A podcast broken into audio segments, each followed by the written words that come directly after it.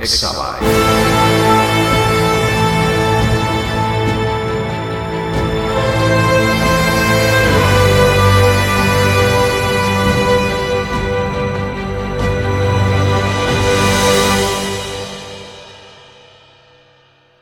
Hola a todos y bienvenidos a un nuevo episodio de Exabyte. En este nuevo episodio os traigo un fragmento de un directo que he grabado con los chicos de Triskelion. Son gente que se dedica a hablar de videojuegos en su canal. Son unos auténticos apasionados, muy buena gente, me lo pasé genial con ellos, súper buenos anfitriones y os traigo un corte del audio que generó el episodio. Espero que os guste, es un poquito largo, es más largo de lo que suelo hacer yo aquí en los programas normalmente, pero creo que se llegaron a conclusiones muy interesantes. Vamos a ver qué os parece. Si queréis eh, ver más contenido de ellos, simplemente buscáis Triskelion en YouTube o en Spotify por ahí, lo podréis ver en formato podcast, en formato vídeo. Este os recomiendo que lo veáis en YouTube, si no tenéis otra opción. Un podcast es perfecto. Lo único que os perderéis la parte visual de la presentación que hice.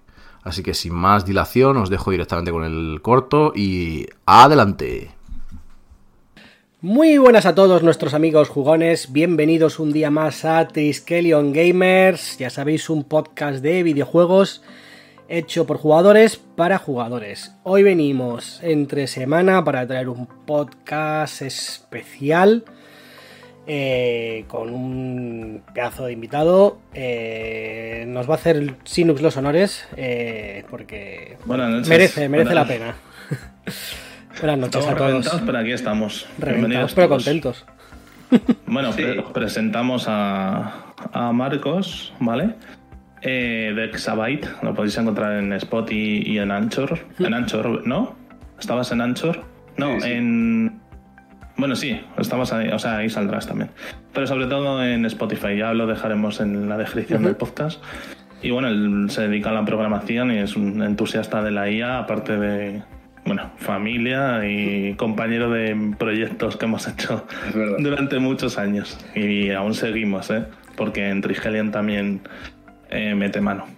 Eh, y nada, vamos a ver, eh, sobre todo por su parte, porque vamos a hablar mucho de la IA en los videojuegos y. Te cedamos el testigo. Damos. Bueno, iba a decirte que contaras la, la, la, anécdota, ¿no? Que lo primero que me dijisteis, ¿no? Que habíais estado, dice, es que nos ha hecho el título la IA del, del programa y fue como, joder. Sí, wow, sí, sí. Le, lo hemos intentado, a ver. Sí, sí, el título de, sí. del programa lo, lo, ha hecho una IA. Eh, bueno, ahora, ahora os hablo de ello, eh, pero sí, sí. Yo le dije a Luis, ponemos IA, ¿lo flipas o no? ¿Sabes? Pero mola más este. mola mucho más este. Si quieres, Marcos, empezamos, eh, aunque es un programa especial, empezamos a lo canónico. Empezamos, eh, como es de videojuegos el programa, eh, a ver a qué estamos jugando, así a, a, grosso modo, hacemos rapidito. Si quieres empezar tú, eh, y así te, te, conocen también un poco tu parte gamer, la gente que nos está escuchando vale, desde, vale. desde, Twitch, desde el chat, que ya sabéis que nos gusta. Luego irán saliendo cosas, eh, intentaremos dejarnos preguntitas ahí apuntadas si sale alguna interesante. Eh, porque ya sabéis que nos mola esto de, de, que la gente participe directamente desde el Twitch. Así que empieza tú, Marcos. Bueno, pues nada, yo encantado de estar aquí con vosotros, con los chicos del Triskelion. Y, nada, básicamente soy jugoncillo ocasional, debo decir. No soy, no soy hard gamer como vosotros, que, que le dais muy fuerte. Eh, yo básicamente me gustan los juegos que son de estrategia, me gusta un poco juegos que son de resolver puzzles eh, o un poco que de lógica, ¿vale? Uh -huh. eh, estoy jugando al Factorio, por ejemplo, me gusta mucho el Kerbal Space Program. Eh, jueguecillos así de este estilo, ya sabéis. Uh -huh. Bueno, el Fly Simulator. Sí, Fly Simulator. Aunque llevo tiempo sin darle, ¿eh? Llevo tiempo sin darle. Es que requiere Fly muchísimo Simulator, tiempo. Fly Simulator es bastante hardcore. Sí, o sea, no... es café para muy cafeteros, ¿eh? Requiere Sí, mucho sí. tiempo, sí. Y otro, otro, por ejemplo, que también le he dado bastante es el DCS, que es de como de aviones de combate y tal. Oh. Tengo ahí Oh. el, el F-18 Y bueno, si os sirve de referencia, siempre lo arranco con el sistema automático del, del- que le das. No hay un dios que lo suba, sí. Ok. No, es que es complicadísimo ese juego. Solo para despegar ya es una odisea. Imagínate ya tirar un, un arma, vamos, es que se te hace. Tú fíjate, además creo que lo tenías, el, el, el Apache contra Haybook de la FX, del FX Games de PC ya era, o sea, no sé si te acuerdas, Marcos, ab- ab- abrías el, el libreto de todo el teclado porque cada tecla Sí. era una cosa. Además, ese yo creo que venía con manual y todo, fíjate. Sí, sí, o sea, está impreso Sí, todo el teclado y te dice lo que es cada, cada tecla y es una locura, Claro. o sea. Sí, y, sí, y sí. es, de, es de FX, ¿eh? O sea, Es te que de- FX de- igual, igual que Torrente, Sí, sí. el juego. Claro, es que esa no- época. Yo recuerdo con mucha nostalgia el, el Comanche, el, que era un juego así de helicópteros de. Hostia. Que luego, fíjate, era un helicóptero prototipo y al final el, el ejército no, no optó por ese. Y ahora parece que están retomándolo, así que lo mismo vuelven a meter algo parecido ahí en los videojuegos de. Apuntar ahí un podcast eh, de PC y sacamos las reliquias. Hostia. Los Imperium, los, todos esos. Yo he sido ju- jugador residual, ¿eh? porque a mí mi padre me, o sea, me, me tenía prohibido jugar. Pero sí que es verdad que algunas cositas he tocado y cositas premium. ¿eh? Bueno, mira, Commandos 2, hace poco lo retomamos, o sea, retomamos el hablar de él, porque estuvimos en- con Enrique Gato, el director de Tadeo Jones, que había trabajado ahí precisamente. Ostras. Joder. En Pyro. Sí, Una Pyro. locura, un ciclo muy loco. tío. Pyro Studios. Pyro, el yo en con, con Pyro Studios eh, sí que mi padre estaba a tope ahí. El, el Commandos, Commandos 2, el Praetorians, que era guapísimo. Pretorians era Sí, competencia era muy directa bueno, de muy Imperium, ¿eh? Sí. Y luego yo, por ejemplo, eran los Warcraft. El Warcraft, el 1, el, el 2 sobre Sí. todo. Diablo, que era que... Los Warcraft, vamos. No pude Sí, sí, jugarlos hasta que tuve la Play 1 y el Príncipe de Persia, que me flipaba, tío. Mm. No sé quién puso el otro día, creo que fue Tony Asensio, que puso eh, los, los... Porque muchas veces te venían los juegos eh, piratas, o los que podías, podías en disquetes aquellos de 5 un cuarto, de 3 un medio, depende. Y te venían eh, como unas antipiratería, unas cosas antipiratería que eran unas ruedas que solo venían con, los, con las cajas. Me acuerdo que se fotocopiaba, yo me acuerdo que las tenía con un clip así, por ejemplo, con el príncipe de Persia, me parece que era, que era la primera rueda, la poción, no sé qué, para pasar de pantalla tenías que ir poniendo las ruedas, entonces salía un código y decías, venga, ahora puedo pasar, ¿sabes? Era una, Wow. sí. Era una de esto antipiratería de la época, madre mía. Sí, sí, por eso que un día rescatamos todas esas cosas, porque... Guay, tío, guay, guay. Perfecto. ¿Tú qué estás jugando, Dani? Uf, eh, yo estoy jugando a Horizon, eh, Forbidden West, el Burning, Burning, no sé, Burning, ¿cómo se llama? Burning, Burning Shores. Burning Shores. Shores. Lo he dicho esta mañana, entiendo, eh, mm, primero de todo gracias a PlayStation que nos, nos cedió la key y hay que dar las gracias, lo primero es lo primero. Pero, pero entiendo el por qué eso no corre en una Play 4 ni la Pro ni hostias, ¿eh? O sea, solo os digo eso. O sea, es Coño. apabullante, es increíble. eh, los bichos que salen Además- son espectaculares. Eso sí, Es su, es su sello, hacer el DLC mejor que el juego, tío. Sí, sí, o sea, es increíble. Eh, lo único que, claro, o sea, mm, eh, estoy viendo imágenes, estoy muy preocupado, ¿eh? Porque... Porque estoy- se acaba. No, no, preocupado no, porque Aloy... Aloy, me huelo que voy a ver el beso en directo de las lesbianas eh, y me voy a, me voy a quedar ciego, ¿sabes? Ah, Sí. Uf, bueno, sobreviviste a Bull Legia, pero ya esto no. Esto Ya no, esto no, esto me va a petar la cabeza, ¿sabes? Solo puedo decir que la, la complicidad que tienen Aloy con la otra chica es espectacular. Es espectacular. La, la otra chica, dices, la, la que era negra. No, no, otra chica, no voy a deciros nada. Ah, vale, que, eh, o sea, Ah, del DLC, otra ¿no? chica, vale, vale. chica del DLC. Con esa, se, con esa se ha llevado bastante bien. Sí. O sea, A ver, que también hay que ser muy subnormal para decir. Con la gorriona. Con la gorriona. Hmm. Bueno, Sí. con la. y en, el, Pues yo- el- y en Frozen yo- Wilds, la china esa también. Hmm. En, en- en- también se llevaba bien. hmm. Pues Pues claro, es que si tú vas viendo el juego- Esperando que terminaran juntas. Claro, si tú vas viendo el juego, tú ya ves que Aloy no está por tíos. Que Aloy es más. Claro. Claro. Y como toda la gente que la peta la cabeza porque de esto, o sea, de hecho, ya la escena de hoy. ha habido un momento que Aloy toca a ese otro personaje y se tocan, ¿no? Y es como. Uf, uf, tensión sexual no resuelta, ¿sabes? Pero, pero espectacular, ¿eh? Espectacular. Espectacular es poco. Es muy cortito. Yo creo que, que llevo 8 horas. Con un par de Sí, pero, es que en secundarias. ese- pero es que en ese juego 8 horas no es nada con lo que te da, tío. O sea, con lo, con el, con lo que disfrutas. No, no, no. Espectacular. Más y más y más. Espectacular, espectacular. Claro. O sea, es, ya os digo que, que- y el final, que mañana lo, lo acabaré, me parece que va a ser de lo mejor que, que he visto en tiempo. Y mira que vengo del Resident Evil 4 que me ha gustado mucho y gráficamente está muy chulo, ¿eh? Pero, o sea, espectacular. tío. Qué espectacular. desgracia. Sí, y luego El también viernes- el viernes lo- Quiero, quiero agradecer a los chicos de The Chrono Book, a, a José Carlos, a todo Red Mountain, que, que ya nos invitaron en su momento y tal, pero me han mandado una copia firmada, que son una... Vamos, es que... Son una pasada. Y ya está. No estaba jugando a The Chrono Book, pero lo quería decir. Y dices, sin estar vestido corporativo. Yo Sí. me la podía haber puesto también.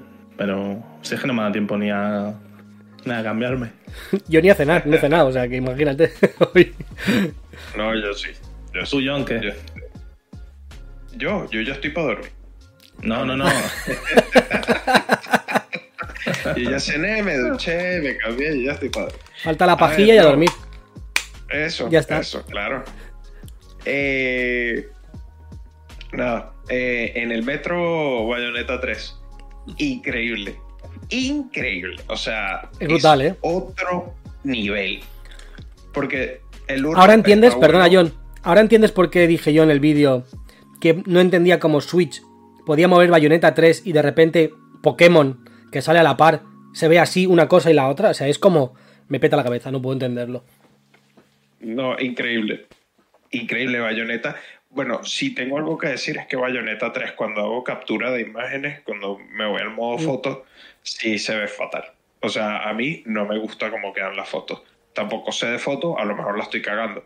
Pero. mm, eh, no. Se ve mm, los píxeles, se ve. No sé. Se ve feo. No se ve como en el juego. El juego fluye y fluye perfecto. O sea, una movilidad, la acción. O sea, Bayonetta 1 me había gustado por la novedad. Bayonetta 2 mejoró las mecánicas, pero me parece que la historia pff, está muy, raruna. Pero es que en el 3 mejoraron la historia y las mecánicas. Y es como. es que, Ujú. pero por Dios santo, o sea, explotó. O sea, mierda. Mm, No, o sea, y lo mejor es que no tienes que haber jugado el 1 y el 2 para entender el 3. No. Bueno, sí, luego sí. El 1 y el 2 te hace, te, hace, te hace generar empatía con el personaje. Por lo menos hasta donde yo voy. Bueno, ya verás, ya verás. No tiene nada que ver. Te- bueno, te ayuda a lo mejor a comprender un poco la relación entre Bayonetta y Jan. Mm. Pero. Pero hasta ahí, ¿sabes? Y. pff, no, o sea, yo estoy explotando. O sea, quiero ir al trabajo y que el metro se pare en medio del túnel por algún malfunction y Como, yo me quedé ahí jugando. como el otro día en Atocha, que estaban dándole a los cristales ahí en el andén. Pues bueno, mejor. Menudo se lió ahí. Sí. Pues, pues sí, Bayonetta 3 es lo que estoy. No estoy mal. Pues guay. ¿Y tú, Luis? Pues yo llevo dos días acostándome a la una de la mañana jugando al Den Ring y fluye lo Wow. justito. Fluye, fluye la historia a lo justito. Sí. sí. La historia, dice.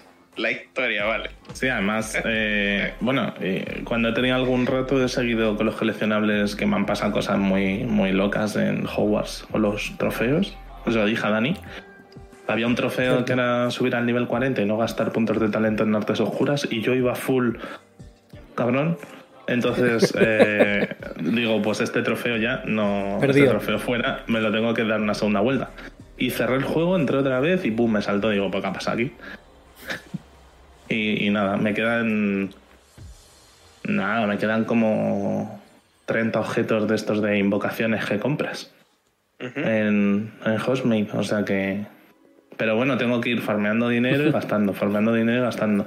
Y, y- y no tengo. No me da la vida. Ya. Pero bueno, hemos estado jugando a eso. Vale.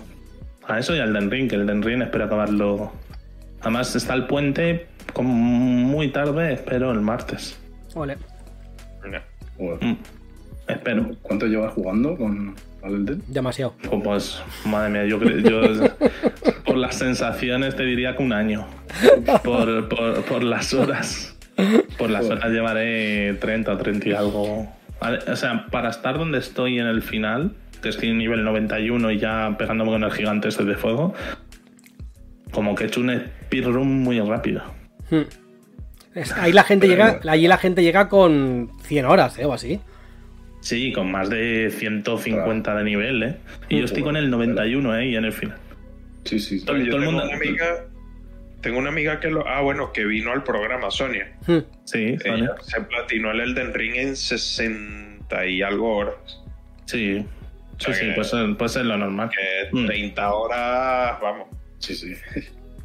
los Y otras pasaste. 30. Y, corriendo. y- y- sí, sí. Y, y bueno, hay que matar a los bosses, quiero decir. Hmm. Eso Ah, no, bueno. no, no hay nivel de dificultad, o sea, Ya, es skill pura. Sí. Pero, pero bueno, que he ido bajo de level casi siempre, en vez de overpowered. Pero bueno, eh, sin más. Así que nada, bueno. 16 minutillos para hablar de videojuegos. y Ahora Eh. empieza la nave del Empieza misterio. la nave del- Ahora mirar los relojes porque no sabemos cuándo van a parar. Y Marcos además ha traído que ha traído una presentación para Sí. apoyarse en lo que en lo que nos va a contar. Supongo que Vale. intervenimos en, en- en el punto que sea o tú nos preguntas como Sí, tú sí, quieras. Os iré preguntando también. así Vamos que- a, vamos a ponerla de esto en, en grande para que, la, para que la podáis ver bien. ¿Vale? Ok. Y, y a partir de aquí ya es, es porno intelectual. Venga, vamos allá. bueno, pues eh, como habréis visto el título del, del pod, eh, básicamente vamos a hablar de inteligencia artificial en videojuegos, ¿vale? ¿Por qué? Porque principalmente parece ser que se está hablando mucho sobre el tema de inteligencia artificial. Bueno, si, si seguís un poco el tema estaréis eh, a tope de información sobre, sobre esto, porque se habla muchísimo, pero un tema concreto, y no sé por- si es un poco también por desconocimiento o quizá incluso por miedo, ahí lo voy a dejar, no se habla tanto de inteligencia artificial en videojuegos. Y yo creo que en los próximos años vamos a ver cosas muy, muy locas. ¿Vale? Entonces, quería empezar la presentación haciéndoos una pregunta, ¿vale? Eh, ¿Qué Hostia. juego recordáis que tuviese la IA más inteligente? ¿Vale? Si es que lo recordáis. Y si no, pues me decís el que tenía la peor IA y, a- y ahora hablamos sobre eso un poco. Yo te voy a decir el prim... Empiezo a hablar yo, lo siento. ¿eh? Eh, te voy a decir el, el- el primero que yo dije. Aquí hay o una proto IA o una IA. Y voy a hablar de mi gran amigo eh, Kojima, eh, maestro de lo paranormal también.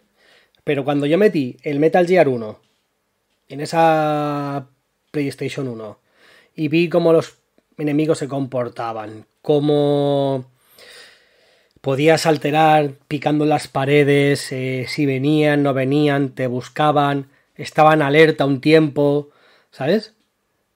Ahí yo dije, ojo que, que aquí hay un, no sé, iba a decir un pedacito de Kojima en cada uno de ellos, ¿no? En, en- en cuanto a programación.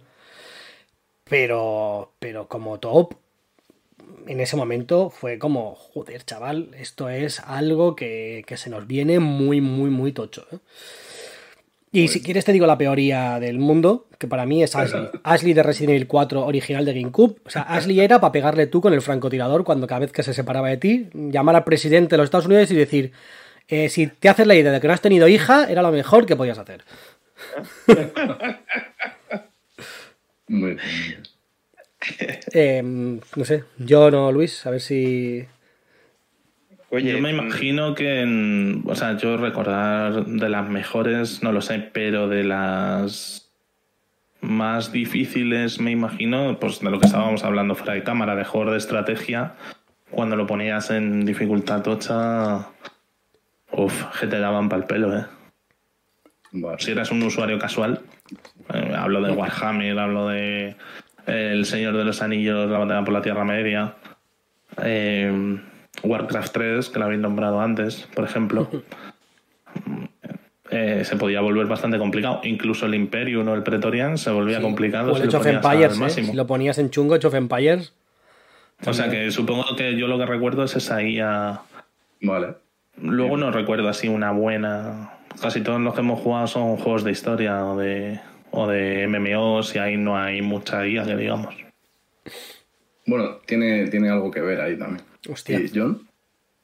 Pues mira, yo, a ver, mm, desde tan temprano no recuerdo, pero sí te puedo decir que más para acá, eh, que ya lo había mencionado antes, el Detroit Become Human, en el menú de inicio hay una rubia que es un robot IA.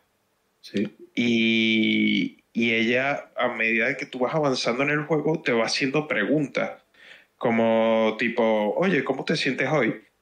Y depende de las decisiones que hayas tomado en el juego, ella te pregunta, oye, ¿cómo, cómo lo estás llevando? Eh, ¿Te parece que hiciste bien aquí?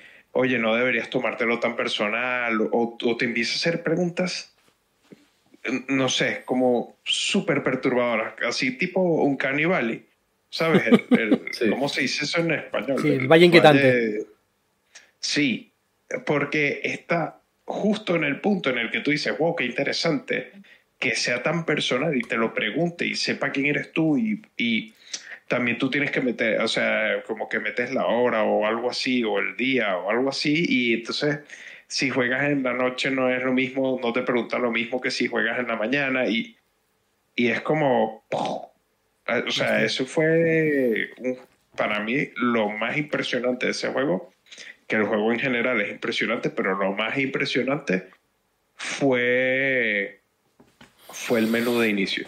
Y bueno, y el juego va exactamente de eso, de inteligencia artificial.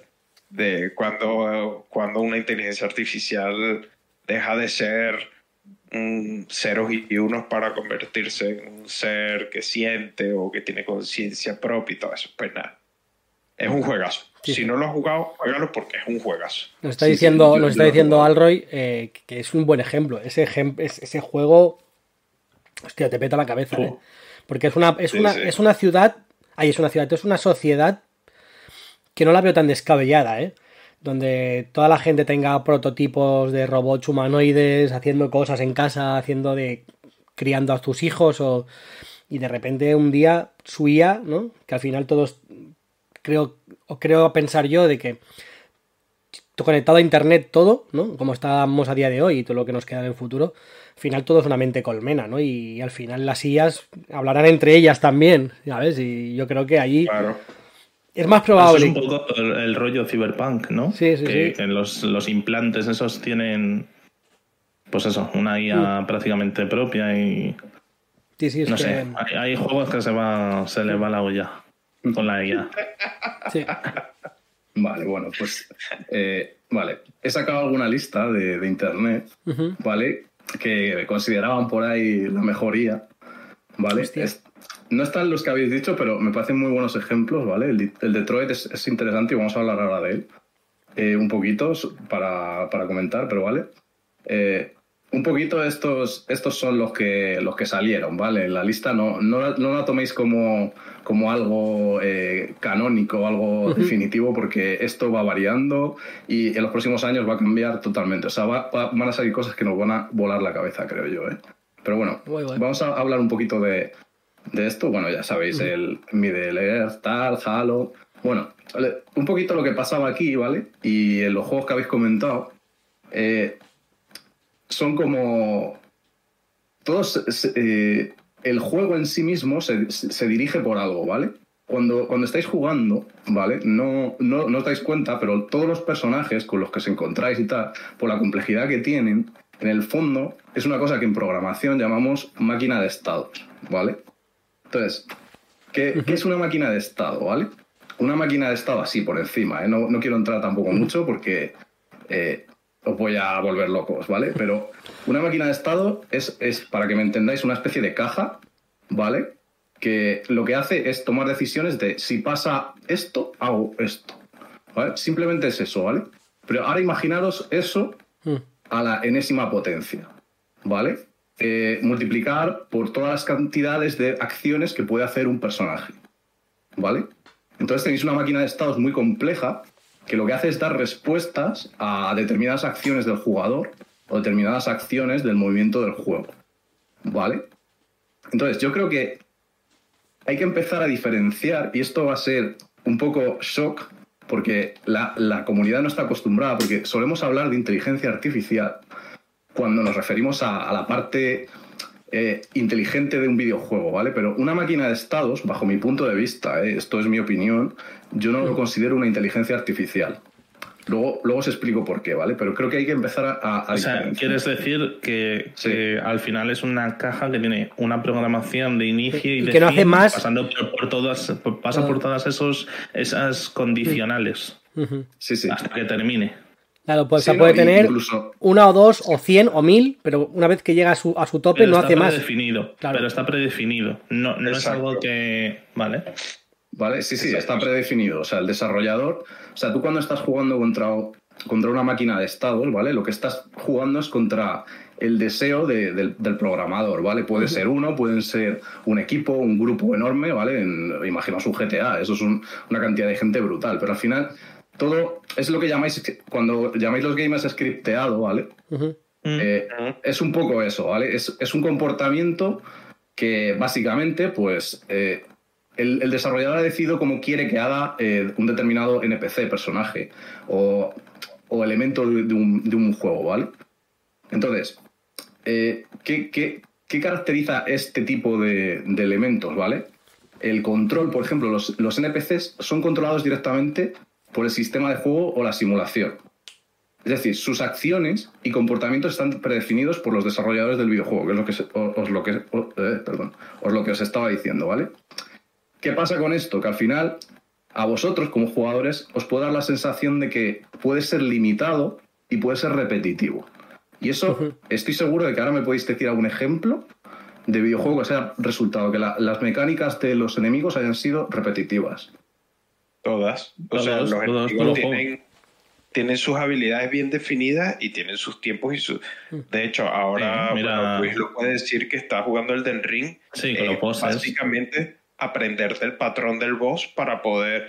Que el boss puede cambiar a lo mejor ciertos ataques. Eh, Sí, me puede pasar de la A a la F sin pasar por el resto y ir alternando. No siempre Sí, tiene un, un, un, un orden, no siempre va en Claro, el mismo orden cronológico, pero sí que los tiene predefinidos. Es decir, más de lo que te va a sacar no puedes esperar.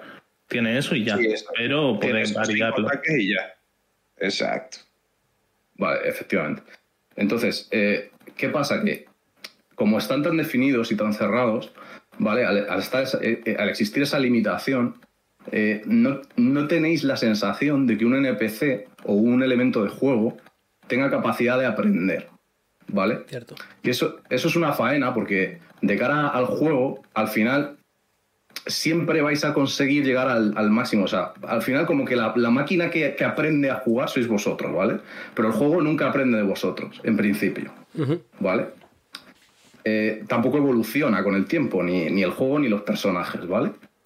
Y Esto, al final... pues, perdona bueno, Marcos, eh, dime, que, dime. por ejemplo yo estoy jugando al, al, al- al Horizon, al DLC, como he dicho antes, y sí que es verdad que ahora estás como en un poblado, un asentamiento y tal y cual, y hay como guardas, ¿no? O lo que sea, y los saludas o los tal, pero eh, siempre es la misma sorpresa de que te ven como si fuera la primera vez que te ven, ¿sabes? Hay cosas Eso así es. absurdas que dices, Pero te dice la misma frase, Sí. ¿no? Todo el rato. sí, sí, o sea, claro. Por la guía, la segunda frase te diría otra cosa, la tercera otra cosa, la cuarta igual ni te contesta. Y, y fijaos que, por ejemplo, en el Red Dead Redemption, que es un juego que yo personalmente creo que es de lo mejor que hay en cuanto a técnica, eh, me refiero. Luego ya podemos entrar si es buen juego o no.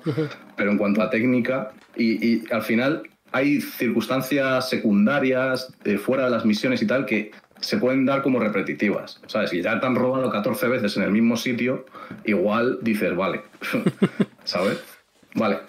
Eh, ¿Qué pasa? ¿Cómo, ¿Cómo vamos a ir ¿Cómo cambia todo esto, ¿vale? No sé si habéis, habéis jugado a estos juegos, ¿vale? Os he cogido como ejemplo, ¿vale? Pero... el Left 4 Dead lo jugué. Sí, vale. mítico. Pues eh, la idea de, funcionamiento de estos videojuegos cambia un poco el patrón de la máquina de estados para generar un concepto nuevo que es el, concepto del director del juego.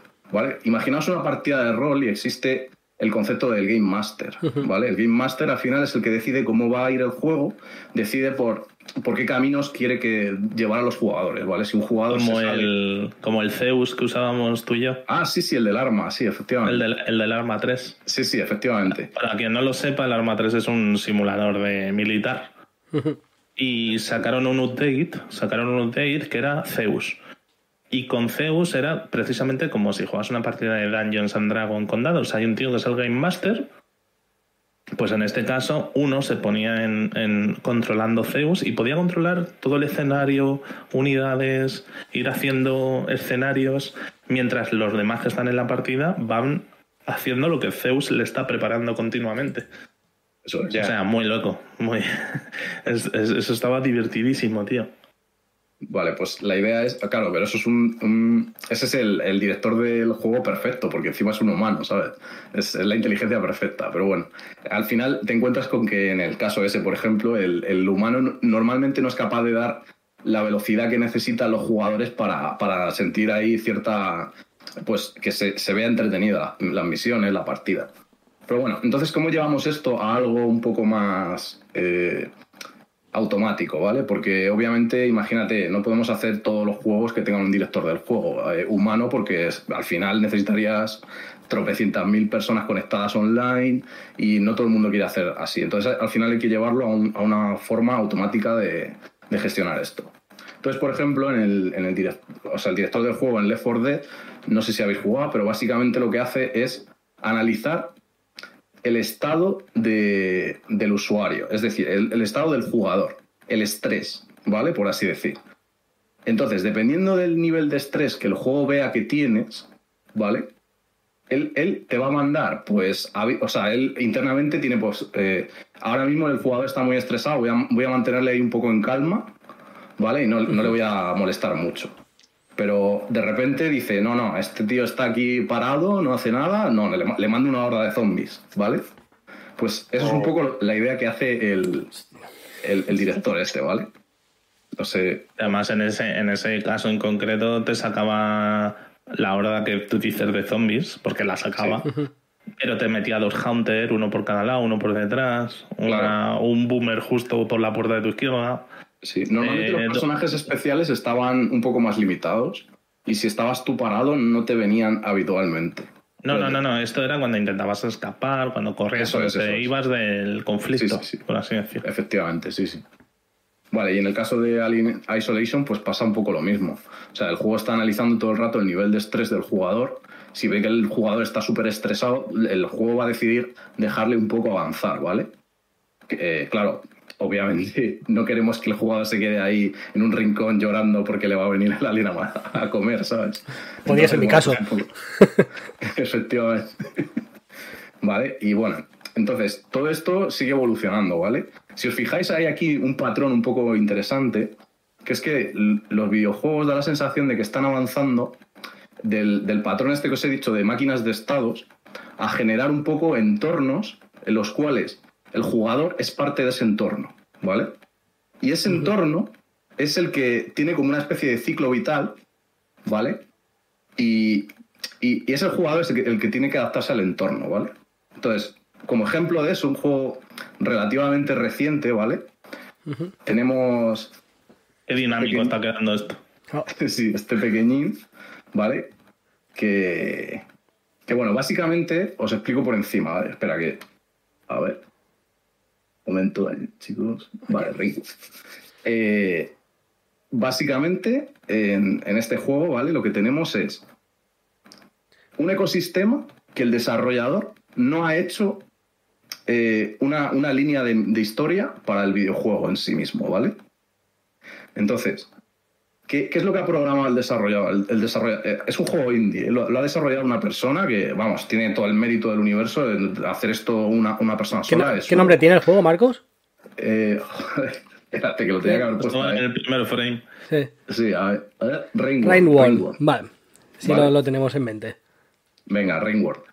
Entonces, eh, el desarrollador, como os decía, eh, no ha desarrollado, o sea, obviamente el juego se, tiene como una línea general histo- de historia y tal, que, que el jugador tiene que ir como eh, resolviendo una serie de niveles y tal para- hasta llegar a un objetivo, ¿vale? Hasta ahí de acuerdo. Pero bueno, el, el desarrollador no, no ha querido hacer eso principalmente. Él ha desarrollado un mundo en el cual ha creado una serie de, de elementos de NPCs, que son estos bichitos que veis aquí en el vídeo. Como unos Vale. cocodrilos son. Son unos cocodrilos. ah. Sí, cocodrilos, hay, yo qué sé, bichos que vuelan, etcétera, ¿vale?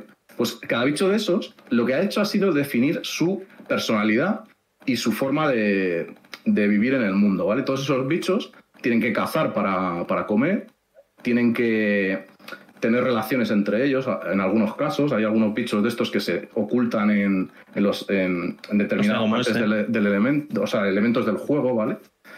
Eh, que- claro, ¿qué pasa? Que el, el desarrollador ha dicho, vale, tengo ahora una especie de ecosistema y ahora voy a meter al, al jugador como una cosa que el resto de, de- de bichos del sistema puede comerse, ¿vale? Hostia. y pueden bueno. interactuar con él. Entonces, cuando estás jugando a este juego, a lo mejor se pueden dar situaciones en las que el desarrollador eh, no haya previsto, ¿vale? Y se pueden producir comportamientos emergentes de, de si- de- de cosas eh, que a lo mejor no estaban previstas a nivel de desarrollo, ¿vale? Porque el, el- el desarrollador lo único que ha hecho ha sido decir, no, este bicho eh, come, yo qué sé, vampiritos de esos que están por ahí volando y, y nada, pues eh, si se acerca al jugador, pues es, es enemigo del jugador, por ejemplo, ¿vale? Y se lo quiere comer.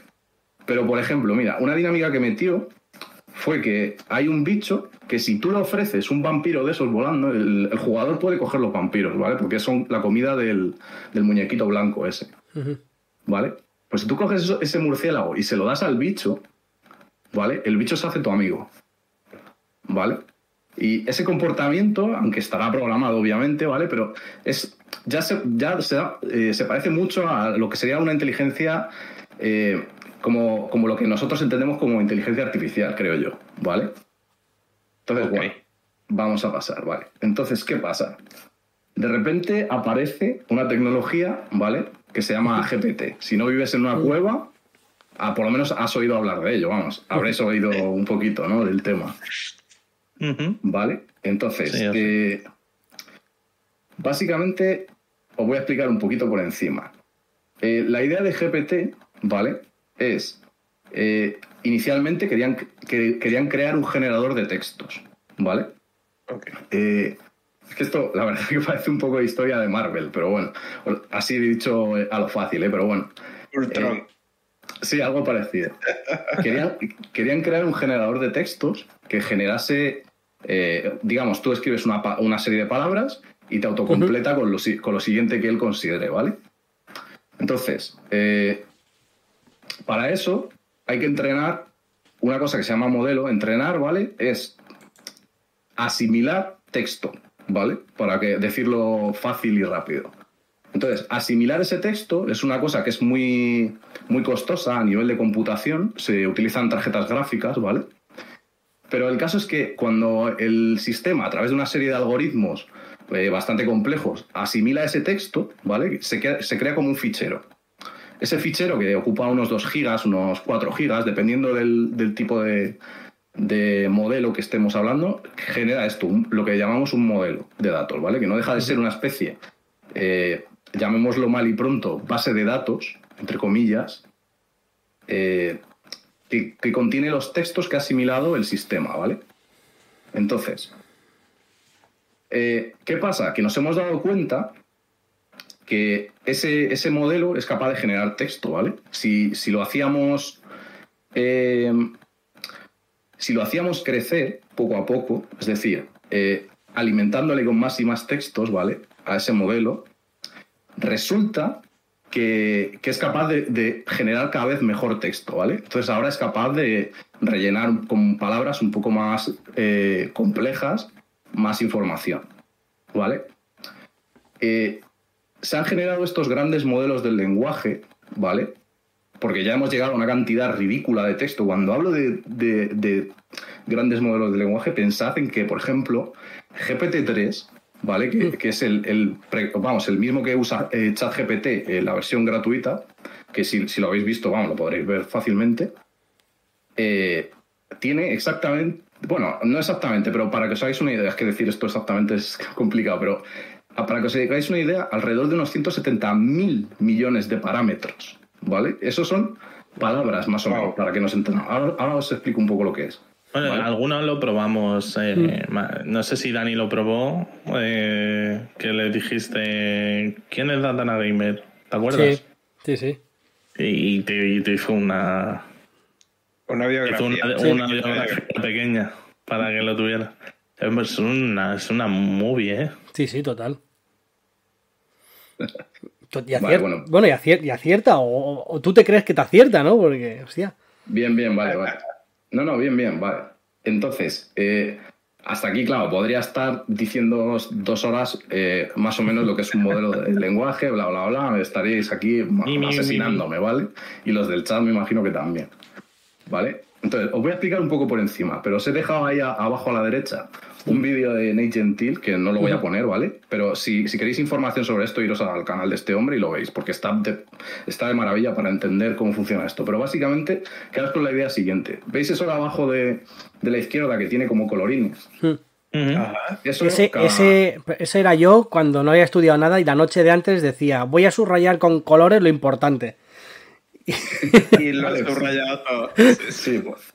Pues básicamente eso lo ha hecho un algoritmo, ha separado las palabras. Cada, veis que hay un color verde, morado, tal, pues esas separaciones se llaman tokens, ¿vale? Cuando hablo de 170 mil millones de tokens, me refiero a esos pequeños fragmentos, ¿vale? Ok. Entonces, estos, estos eh, sistemas, ¿vale? Eh, dividen el texto, a grosso modo separan las sílabas, lo que estáis viendo ahí abajo. Y eh, os he puesto la imagen rara esa de arriba a la derecha, porque eso es una fuente de ruido, ¿vale? Desde la fuente de ruido, eh, una vez tú ya tienes el modelo entrenado, eh, tú le escribes lo que sea, ¿vale? Y se lo pasas a, a- a través de un algoritmo. Y, y desde, esa, desde ese origen de ruido que se ve ahí, más o menos, que no tiene. es aleatorio completamente, ¿vale? Se produce la salida en formato de texto, ¿vale? La, la faena es que no sabemos lo que va a producir, ¿vale? Y aquí es donde viene el punto que yo creo que es más loco de esto, ¿vale? Es que nos hemos dado cuenta, bueno, yo no, obviamente la gente que estudia esto, que eh, cuanto más texto son capaces de meter en estos modelos, los resultados van sobrepasando lo que es la simple generación de texto. ¿Vale? Entonces aparecen propiedades que para, eh, para las que estos modelos están resolviendo cosas para las que no han sido entrenadas. Porque recordad que esto ha sido entrenado solo para, para sacar texto, ¿vale? Y entonces se producen una cosa que se llaman habilidades emergentes. Es decir, de repente eh, los modelos son capaces de resolver problemas, ¿vale? Pueden ser utilizados, por ejemplo, para dar recomendaciones en la, la solución de desafíos, tomas de decisiones en situaciones complejas, ¿vale? O sea, es que esto que estoy diciendo parece una locura, pero es que es así, os lo aseguro. Sí, está, está ya disponible, vamos. Sí, sí, lo podéis probar y os va a volar la cabeza, ¿vale? Puede, pro- puede proporcionar respuestas basadas en su, en su conocimiento previo, es decir, tú le escribes Mm. y él más o menos, en base a lo que ha aprendido, os puede dar respuestas eh, relacionadas con eso, ¿vale? Puede Sí, gener- te voy a poner un ejemplo, porque hay un punto que pone hacer canciones barra poemas y hay un vídeo de. Porque lo vi, lo vi ayer o antes de ayer, en estos momentos en los que te, te estás quedando medio sopa.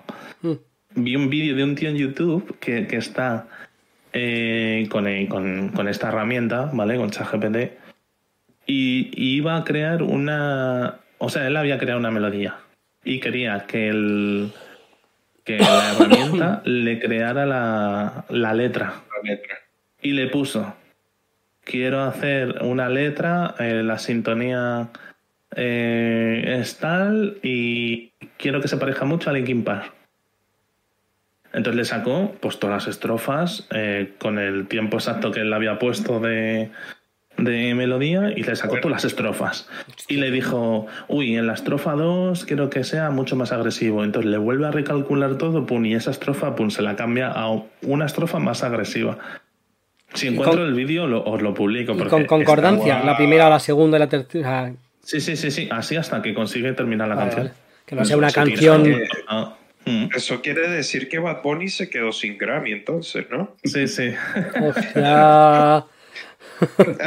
no, al contrario, ahora va a dar a dos botones y poner tres cosas y le, va a le va a salir un disco de, de 15 temas. Coño, su madre. Bueno, está bien, vale. Pero, pero, si encuentro el vídeo lo publico porque está muy, muy, muy chulo de ver. Y es una movida, quiero decir. No deja de, de, de, tener esa pared de, de, miedo. Una pregunta, y disculpa que, que vuelva, lo que pasa es que no lo leímos a tiempo en el chat y veo que nos estamos alejando cada vez más de, los inicios de que era lo de la, lo de la máquina de... ¿Cómo se llamaba? máquina, de... estados, básicamente. lo de la máquina de estados. Mira, eh, Kakarot en el chat mm, preguntó que si la dificultad adaptativa de algunos juegos tiene algo que ver con la inteligencia artificial. ¿O tú crees que eso de, dificultad adaptativa sería ya más el siguiente paso, que es cuando pusiste lo de lo de Alien? Lo de que te mide el estrés. Ajá, lo de que te mide. Ah, yo, creo que irá más, más relacionado con el tema del director del juego. Aunque se puede aplicar eh, dificultad adaptativa también a una máquina de estados. ¿eh? O sea, tú piensas que un videojuego es capaz de leer las, las, condiciones en las que está el jugador, puede entender eh, si se expande más hacia un sitio, hacia otro, si se mueve más hacia un sitio, tiene tendencia a hacer una cosa. O sea, todo eso se puede estudiar. O sea, esa, pero es análisis básico. O sea, al final, tú piensas que en un videojuego eh, eh, se puede hacer todo eso, ¿vale?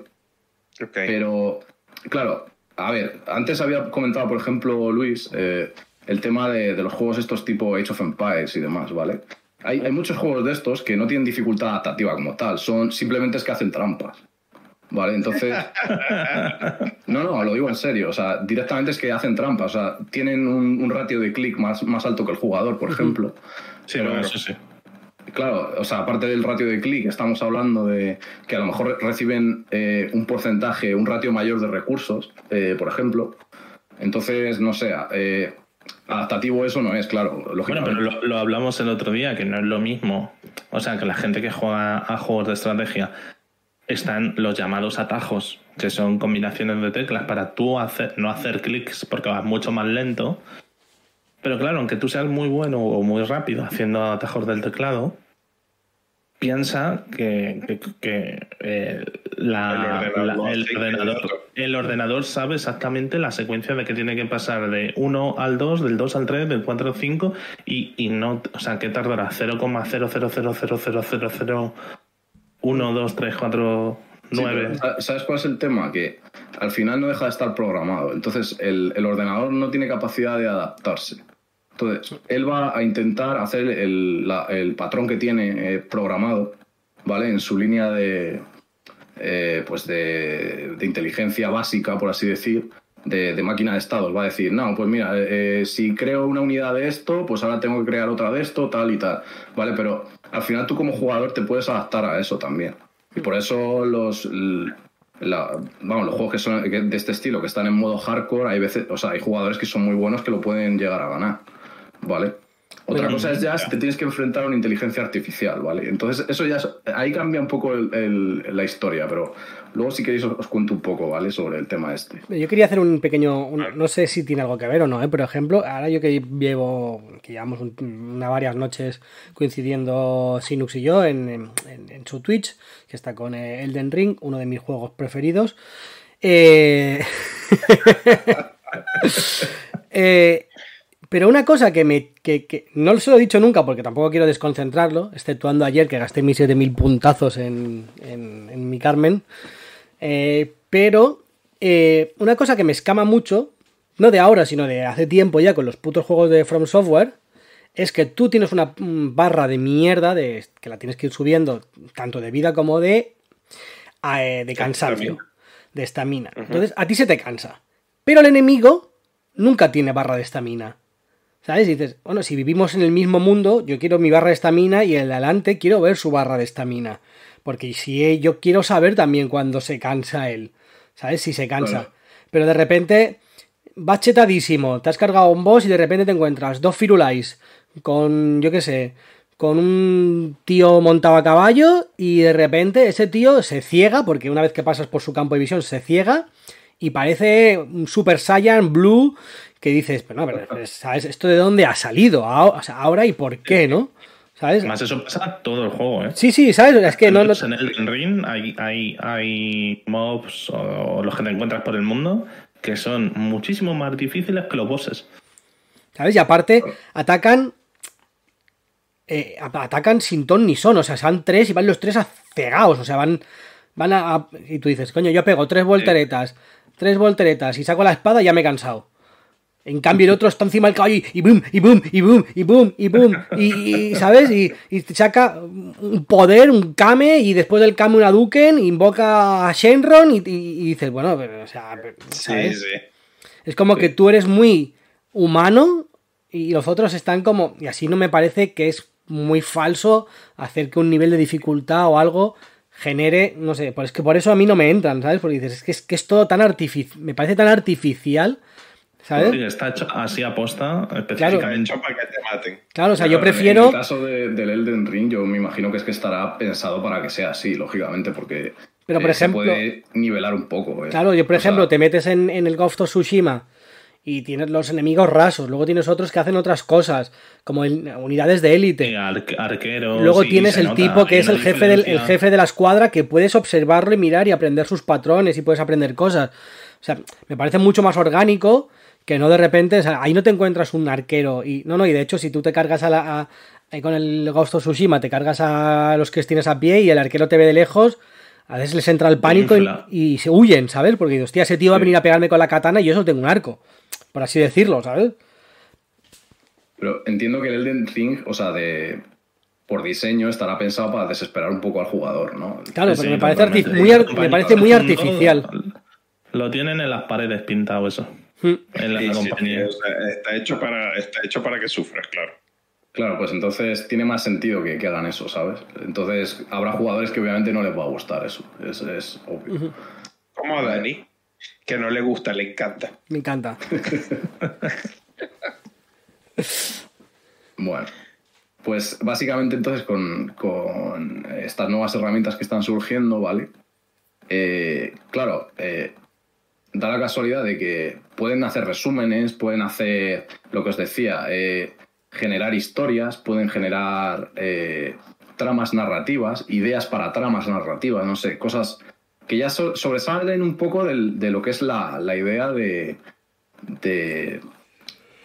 pues de un generador de texto, ¿no? Porque esto ya empieza a parecer otra cosa. Dices, joder, un generador de texto que es capaz de entender el lenguaje perfectamente, no solamente es capaz de entender el lenguaje, es capaz de darte una respuesta lógica más o menos a, algo que tú le estás preguntando, le estás diciendo, ¿vale?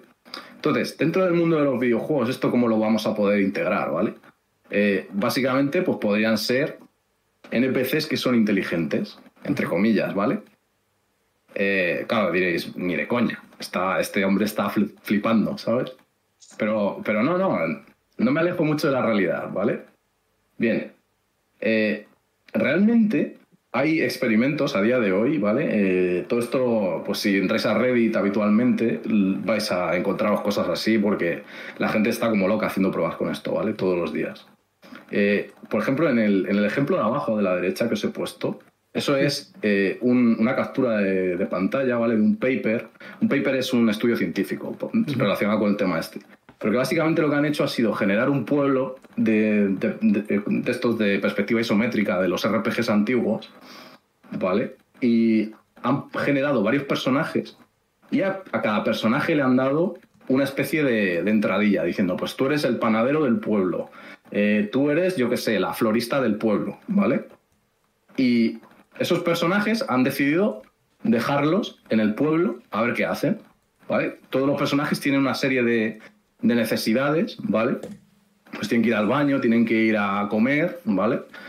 Eh, claro, para comer pues tienen que ir a un restaurante o viceversa. ¿Qué pasa? Que en el restaurante eh, los personajes se juntan, ¿vale? Y con estas inteligencias artificiales da la casualidad de que estos personajes ya consiguen hablar entre ellos, ¿vale? Pero no de forma como en los videojuegos, que está todo scripteado, sino que ya están generando ellos el texto y están hablando entre ellos basándose en el papel que les han dado. ¿Vale? fuerte. Espeluznante, Carmen. Es muy chungo esto. Hostia puta. Flipa, tío. Exacto. Cada uno tiene su propia vida. O sea, es que molaría Sí, sí. mucho empezar el Pokémon, salir allí y decir a tu madre, me voy de excursión a ver Paldea y te diga, no, castigado. Chanclazo. Castigado. A tomar Y por culo. escapas, se, se preocuparía y tal. Sí, sí, es que es así de loco, ¿eh? ¿vale? ¿Sabes? Eh, Porque a lo mejor se ha juntado en el bar con la madre de otro que se ha ido y, y sí, no ha sí, sí, vuelto. efectivamente. Guau. Vale, pa- no le para, que os escribe hagáis, y que no llama, sí, sí. para que os hagáis una idea, eh, a uno de los personajes le dijeron, tú vas a celebrar una fiesta el sábado, ¿vale? Bueno, Y no le dijeron a nadie nada más de los otros personajes. Y ese personaje se juntó en la hora de comer con otro personaje y le dijo, eh, que voy a celebrar una fiesta, venga, te invito a mi fiesta. Y a partir de ahí se generó como un efecto eh, tipo, eh, pues imaginaos la típica red en cascada, ¿vale?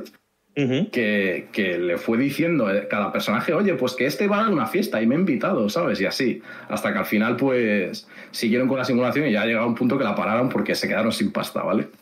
Porque pensad que, que esto cuesta ahora mismo mucha capacidad de, de computa- de De computación. computación, y- claro. Y y cloud, esto me imagino. es, es- son dólares, ¿vale?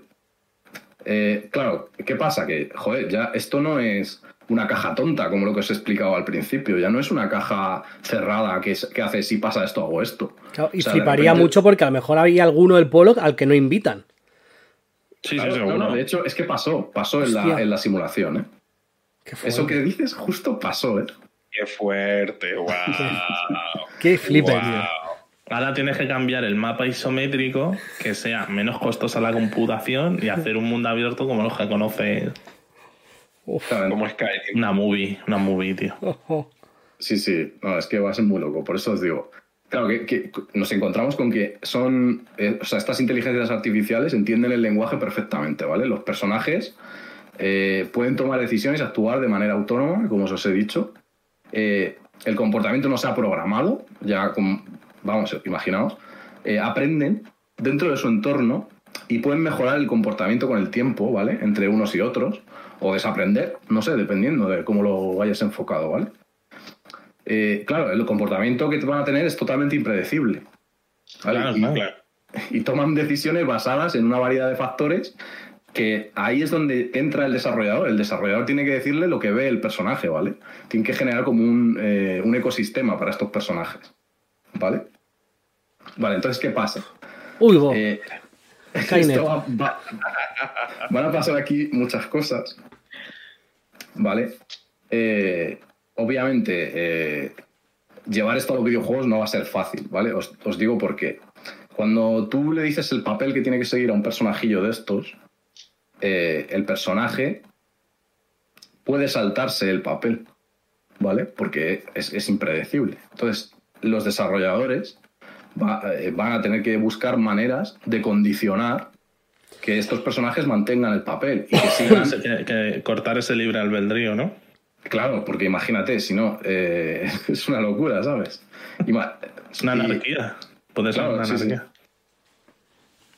Eh, claro, entonces, eh, obviamente el balance de dificultad eh, va a ser jodido también de, de gestionar, porque vas a tener que condicionar al, al bicho para que deje de aprender en algún momento o cortes en algunas circunstancias para que no aprenda tanto el jugador que siempre le gane. Claro, porque si yo, por ejemplo, que soy jugador, jugar modo fácil siempre a todo, claro, tú a ese le vas a tener que decir, tú vas a ser medio listo, ¿vale? Entonces, Exacto. ¿vale? Sí, sí. No, no. Tú te jodiste, Dani. Mm. Vas a tener que evolucionar. Que, no, no, no. Bueno, en realidad, en realidad no debería haber un selector de dificultad. Claro. O sea, si tú- si- artificial debería, Si, eh, si crean un juego que es que es pura IA con un mundo abierto, por ejemplo, Claro. eh, tú no sabes cómo va a actuar cada uno. Es como si estuvieras con otros players de verdad. Claro. Claro. Van a tomar sus decisiones. A lo mejor ese que, que has saludado a la puerta en Horizon, pues igual te mete un hachazo, como te dice, joder, que pesado, ha venido tres veces, me voy a cambiar a la otra puerta. Y se va. Sí, sí. Eso sería buenísimo. ¿Sabes? Ir acercándote, ir acercándote y ver al tío que me piro. Sería No, muy, esto- sería muy José Mota, ¿eh? ¿Qué te apaya, tonto? No, claro, podrás tener a- al tonto del pueblo y al listo del pueblo, claro. En, el, en los Hostia, qué juegos. bueno, tío. Eh, claro, ¿qué pasa con esto? Que obviamente, imagina, esto lo comentaba con un compañero esta mañana de trabajo, y es que, claro, tienes razón. Él, él además es jugón de. Le gusta mucho jugar a juegos de rol y tal. Me decía, claro, es que el, el trabajo del Game Master es reconducir la historia, y cuando un jugador llega y empieza a dar la brasa para, que, para salirse de la historia, eh, el Game Master ahí tiene un trabajazo, ¿vale? O sea, tiene que reconducirle y al final hay veces que incluso tiene que decirle, mira, no, que no vas a hacer eso, ya está. ¿Sabes? Claro, eso, llevarlo a esto es complicado porque al final tienes que condicionar también a la IA a que se mantenga la historia y que, por ejemplo, imagínate un Red Dead Redemption con personajes que llegas a- al tonto del pueblo, por ejemplo, te pones a hablar con él. se han puesto los cartelitos. ¿Qué? Ay, perdón. Ya está. Ya está, ya está. Vale, te pones a hablar con él y de repente el tonto del pueblo te dice que hay una misión en no sé dónde, tú empiezas a tirar del hilo, pero claro, esa misión no llega nunca, ¿vale? Porque realmente te está guiando la IA por su camino que se ha montado de, de fantasías mágicas, pero luego la realidad es que no está ni programado eso, ¿sabes? Entonces, todo eso se va a tener que, que estudiar cómo introducir, ¿vale? Poco a poco. Y luego, claro, equi- equilibrar el número de diálogos es otra cosa que me decía. Dice, es que, claro, si llegas a un tío aleatorio, imagínate, yo, yo soy un, en el Skyrim, ¿vale? Y yo voy con mi, con mi caballo montado, no sé si había caballos en el Skyrim, pero vamos, voy con mi caballo y de repente me está parando uno y me está contando su vida, tío. Y es como, pues no quiero estar escuchando a ese tío todo, ¿qué paso de él, sabes? Sí, sí. Y, y si cada uno que pa- me para tiene una misión para darme, pues también me, me resulta una pesadilla, ¿sabes? Imaginaos. Entonces hay que, hay que buscar ahí un equilibrio también, ¿sabes? Y, y nada, básicamente, ¿cómo, cómo os gustaría que fuera un, un- un personaje NPC? Hostia, no Uh, sé. tío, a mí, totalmente libre, tío. Sí, es que claro, es que si se adapta. O sea, primero tendrías que poner. O sea, primero tendrías que poner tú, decir, bueno, pues yo quiero, yo quiero un perfil bajo. O sea, más que selector de dificultad, tendría que elegir el jugador como quiere el perfil que va a jugar, ¿sabes? Me flipa mucho eso que ponen. ¿Quieres jugar modo historia, modo tal? Porque si tú vas a jugar un juego o tal y te encuentras un NPC que sea súper agresivo o que sea. Hostia, puedes encontrarte con frustraciones gordas y el juego deja de ser divertido. Eso es. Pero, Claro, claro. pero claro, si tú pones esto y, y la IA es capaz de entender que, bueno, estoy jugando con un manco y, y le voy a dar un nivel de dificultad apto al manco, eh, luego de repente tiene otro, ¿sabes? Eso, eso ahí puede estar, puede estar chulo, tío. Lo que pasa, lo que pasa es que yo la inteligencia artificial la veo muy difícil en los juegos en el sentido de que eh, tú, creas, a tu- tú creas un NPC, ¿vale? Y tú le pones ciertos parámetros. El NPC, digamos que eh, dentro de un juego no tiene por qué estar la- las reglas estas de Asimov, ¿sabes? Las de que, ay, si es humano no le hago daño. Eso no No. tiene por qué estar en un juego porque no te hacen daño realmente. Entonces, si tú tienes un NPC que va constantemente aprendiendo y evolucionando, obviamente ese NPC, una vez que ya tenga de alguna manera cierto nivel de conciencia, no va a querer morir. Por más que tú le, se lo pongas fácil, A ver, es que ¿cómo hay- va el NPC a saber?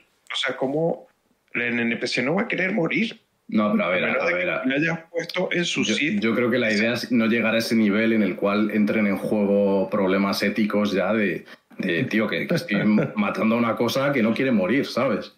O sea, pero que lo mismo hablas con él y te convence de que dices, hostia.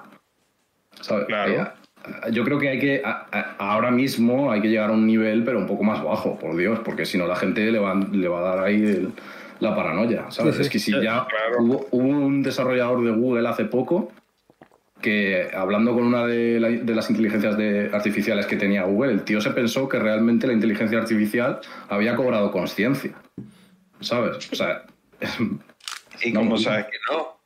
no lo sabe. Bueno, a ver, se sabe que no por cómo funciona este sistema, ¿vale? Pero y las limitaciones que tiene, pero en algún momento podría llegar. No se sabe cuál es el límite de los, de los modelos estos de lenguaje. Pero lo que yo digo es que un NPC eh, con inteligencia artificial que vaya aprendiendo, no sé si me gustaría en un juego, porque ciertamente sí que eh, me gustaría más que el NPC, o sea, me gustaría más la figura de eh, director de juego, que fuera de inteligencia artificial el director del juego, pero no los NPC. ¿Por qué? Porque el director del juego de alguna manera sí que te puede, sabes, puede controlar la historia, puede estudiar tus estados de ánimo, lo que sea, pero el NPC no tiene, a ver, yo también hablo desde un punto de vista que para mí los, los NPCs están vivos. Aunque tú les hables y te digan dos frases todo el tiempo, las mismas dos frases. Yo soy incapaz de ir como hace gente que va en Skyrim y de repente ve al guardia de, de una torre y lo ve y dice, hola, ¿qué tal? Buenos días. Y viene y le mete un hachazo. Eso para mí es inconcebible. Yo eso no lo hago. ¿Ok? Pero imagínate, si a mí me cuesta darle a un NPC, que es un nulo en la vida, que lo que tiene son dos líneas de diálogo, imagínate que llegue uno y me diga, ay, hola Jonathan, ¿cómo estás? Ay, mira, te extrañé, no pasaste por aquí ayer y, y te guardé tu pan favorito que está ahí. Pero bueno, no pasa nada, lo- te hago otro y, y te lo comes porque, bueno, para celebrar que es tu cumpleaños. No sé, una cosa es, ¿cómo tú le metes un hachazo a un tipo así? No puedes. Claro. De hecho, es que pensad que en los juegos, eh, sobre todo si se quiere ir al, al realismo en estos RPGs, tú piensas que eso- esos, ju- o sea, esos NPCs van a tener una especie de vida. O sea, van a tener su familia, van a tener su... O sea, es una movida esto. Es una familia que ellos mismos decidieron tener. Bueno, no tiene por qué. Él también les puede dar por- dado por el papel, en realidad. Claro, pero tú, le, tú les pones el sit de que, mira, tú vas a ser gentil y tú vas a tener, eh, qué sé yo. Sí, tendrá te unos atributos, pero, pero no tendrá- es, Claro, es que como tengo una sí, libertad pura, no. Pero luego el de ahí va evolucionando. O sea, tú le das las semillas y en las semillas les pondrás, qué sé yo, cuatro o cinco características y él ahí irá evolucionando. Y si resulta que concuerda con otro NPC que por casualidad tenía unas semillas que en el momento todo el mundo pensó que eran unas semillas al azar en la vida y resulta que son muy compatibles, a lo mejor se casan. Y eso no lo decidió nadie, es simplemente el desarrollo de la inteligencia artificial. Y luego vienes tú y lo matas, no me jodas. ¿sabes? Pero, pero escucha, yo sí que veo más lo que dice, de, de que haya siempre en cualquier tipo de juego, por ejemplo, de la FOFAS, en vez de estar los zombies predeterminados en su sitio predeterminado, que tú sabes cuál son, que haya una figura de Game Master por encima que no es ni el juego ni tú, Eso. y, Eso, que, eso. y que vaya midiendo cómo te mueves, cómo... eh, Y que te haga el eh, juego interesante. ¿Cómo se llama? Eh, que no me sale ahora. Tu tiempo de respuesta, también tus reflejos, tu, ¿sabes? Si te va viendo que, que todo eso es, te va despuntando, pues te irá complicando la partida Claro. acorde. Eh, Claro. Que no, pues tendrás una cosa más acotadita, como dice Dani. Mm, Claro, claro. Pero alguien que lo controle y que no esté predeterminado estaría muy guay. Eso. Es que un NPC es miércoles. O sea, de verdad que a mí. Bueno, habrá juegos de todo. De todas formas, eh, creo que, o sea, para la gente que nos está escuchando, está que llevamos una hora y ocho, eh, Marcos ha proyectado una, una presentación y la estamos viendo, así que si tenéis interés en verla, pues poneros el, buscarnos en el en YouTube y la podéis ver. Y yo creo que se nos ha, se nos ha ido mucho, eh, o sea, porque han sido tantos datos técnicos que nos ha, nos ha traído que mm, eh, o sea, puedes poner ejemplos, por ejemplo, que se ha hecho con GPT. Espera, me voy a poner ya yo. Vale, si queréis cambiar el... Espera. Mm, mm, mm. Ya estamos. Em, por ejemplo, porque igual a la gente que nos eh, a la gente que nos que nos está escuchando, igual con ejemplos, por ejemplo, el que hablé contigo aquí en casa. Mm. ¿Te acuerdas que hablamos eh, de StarCraft, de, Vale, pero- eh, de- del chat GPT, de que ah, programa, o sea, el propio chat GPT programó un- el Flapping Bird? Sí, vale. Bueno, pero al final esos son otros usos diferentes para la, inteligencia artificial. En el caso de StarCraft, eh, Google, a ver, esto es lo típico de, pues mira, hacen una inteligencia artificial que juega al ajedrez eh, y quieren que sea la mejor del mundo y que gane a, yo que sé, a toda la gente posible. Pues eso a nivel de inteligencia artificial es posible hacerlo, ¿vale?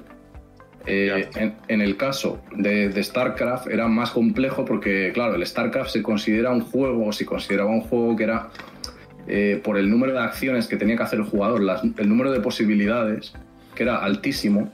No sé si será más que el ajedrez, pero eh, tiene que tener un número muy elevado de probabilidades estadísticas, lo suficiente como para que tú no hagas una caja cerrada y, puedas decir, si pasa esto, haz esto, porque eso le, va a ganar un, jugador experto, va a ganarlo siempre. ¿Vale?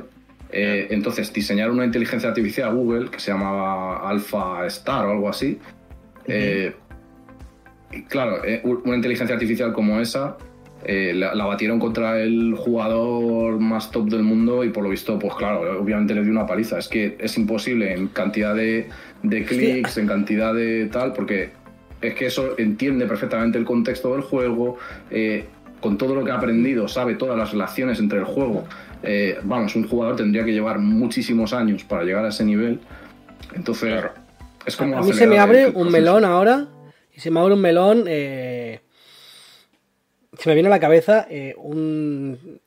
No sé si veíais la serie Futurama de Matt ¿Vale? Hay un capítulo en que vienen unos extraterrestres que son unas babosas que se te ponen aquí y te, chupan y, y, se hacen con el control del planeta porque están, viven de la vida inteligente. ¿no? Y la salvación del planeta es Fry, que es un normal, y se pone la babosa aquí, y es tan subnormal que, que, que la babosa entra como en qué coño está pasando, que este tío no tiene cerebro y tal. O sea, sería más fácil, llegado a un punto en que un gilipollas, lo siento por la palabrota, un, tonto a las tres, como se dice en mi pueblo, llegara más lejos en un juego porque la IA dijera, o sea, no me lo creo, lo que está haciendo es esto, ¿sabes? O sea, que si tú eres muy listo te costará más, ¿no? Que dicen que llega un tío y hace y de repente dices, hostia, ¿hasta, dónde ha llegado el tío? Pues si es tonto, ¿no?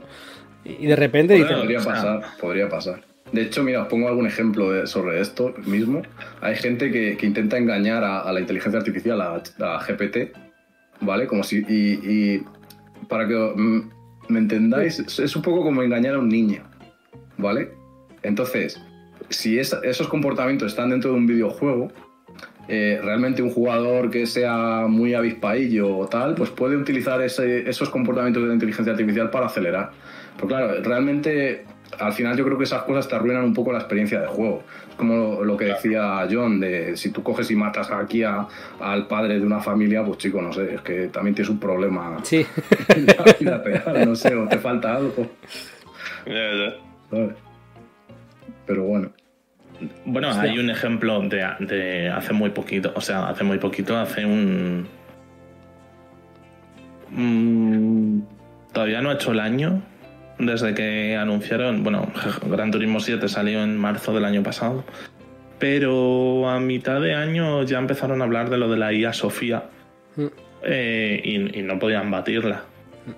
O sea, era imposible batirla porque conocía el coche a la perfección, las telemetrías del coche a la perfección, las telemetrías y desniveles y cualquier mm, aspecto, ángulos del circuito, peralte, eh, inclinaciones, eh, mm, cuestas, eh, etcétera, etcétera. Sabía perfectamente de su coche pues en cuántas revoluciones tiene que pasar por, por, por cierto punto tocar piano, no tocar piano, o sea, era absolutamente imposible vencerla.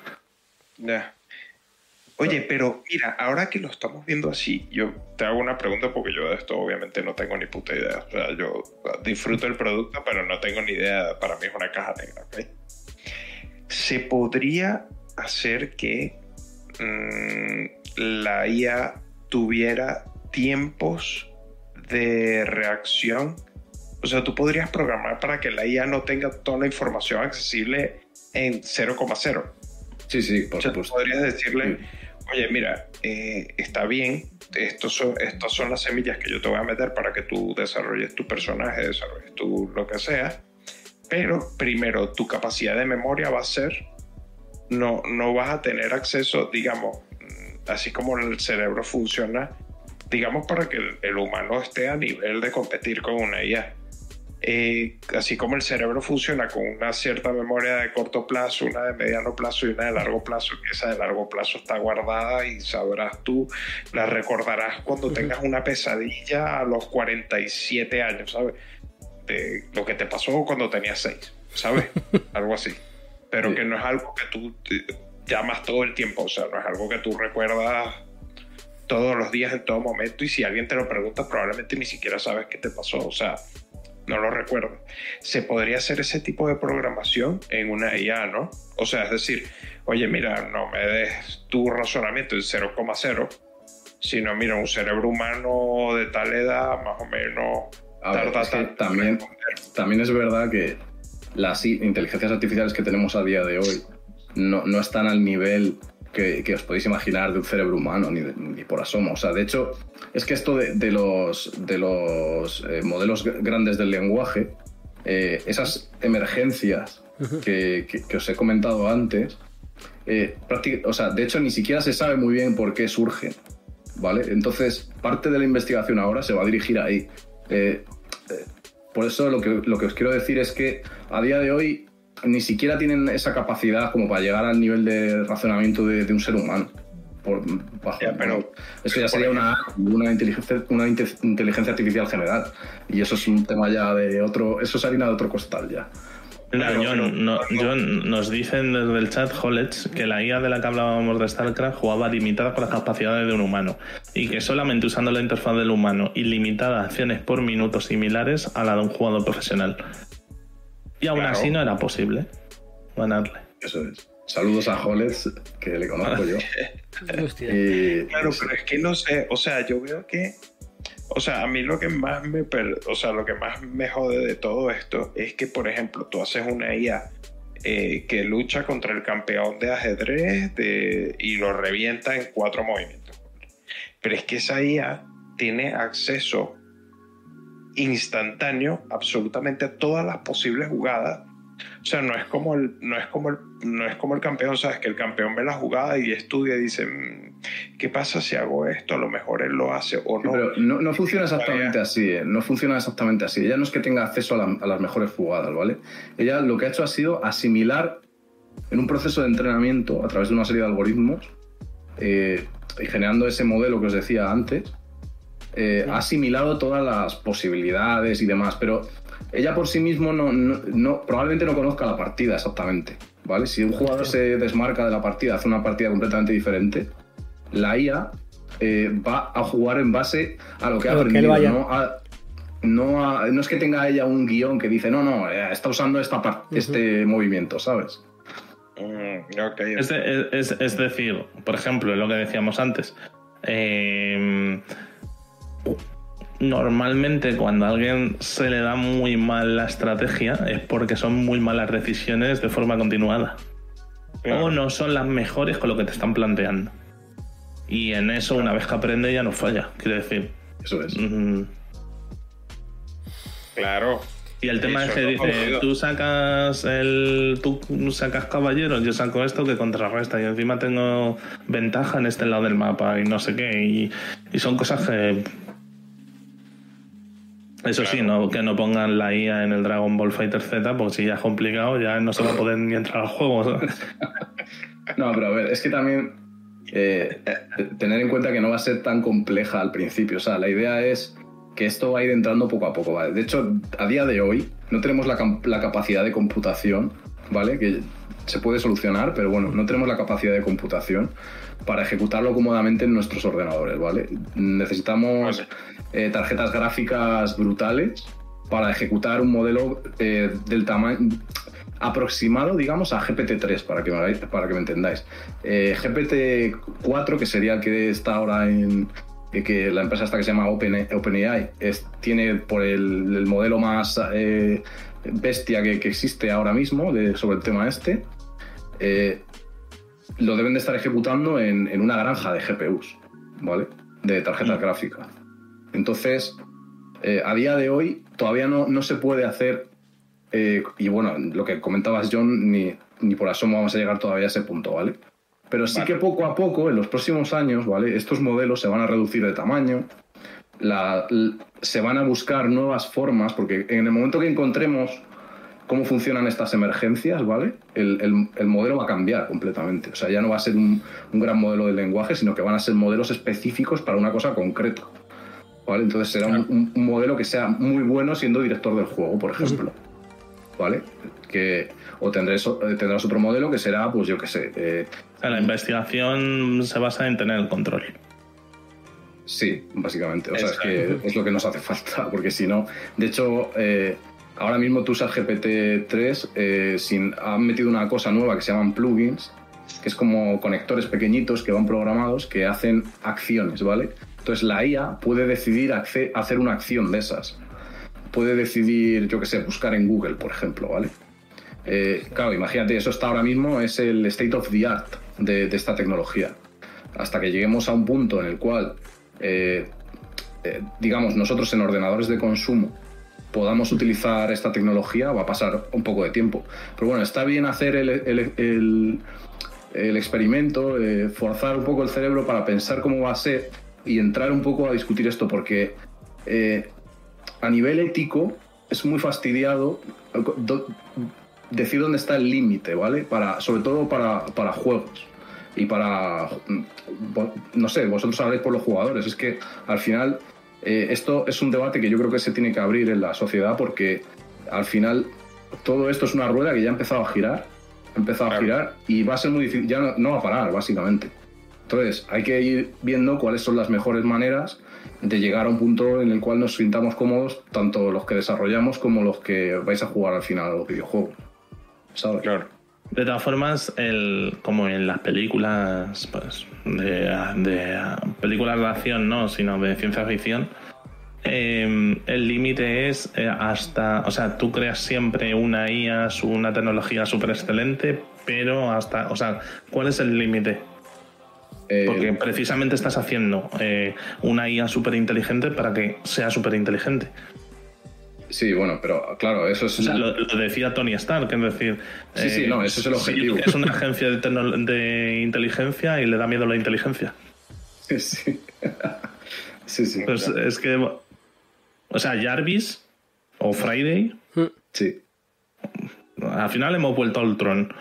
Pero. No, pero, pero bueno, eh, GPT podría ser algo parecido a Jarvis, más o menos. O sea, Claro, pero si tú a, a- si a Jarvis, por poner un nombre, ¿vale?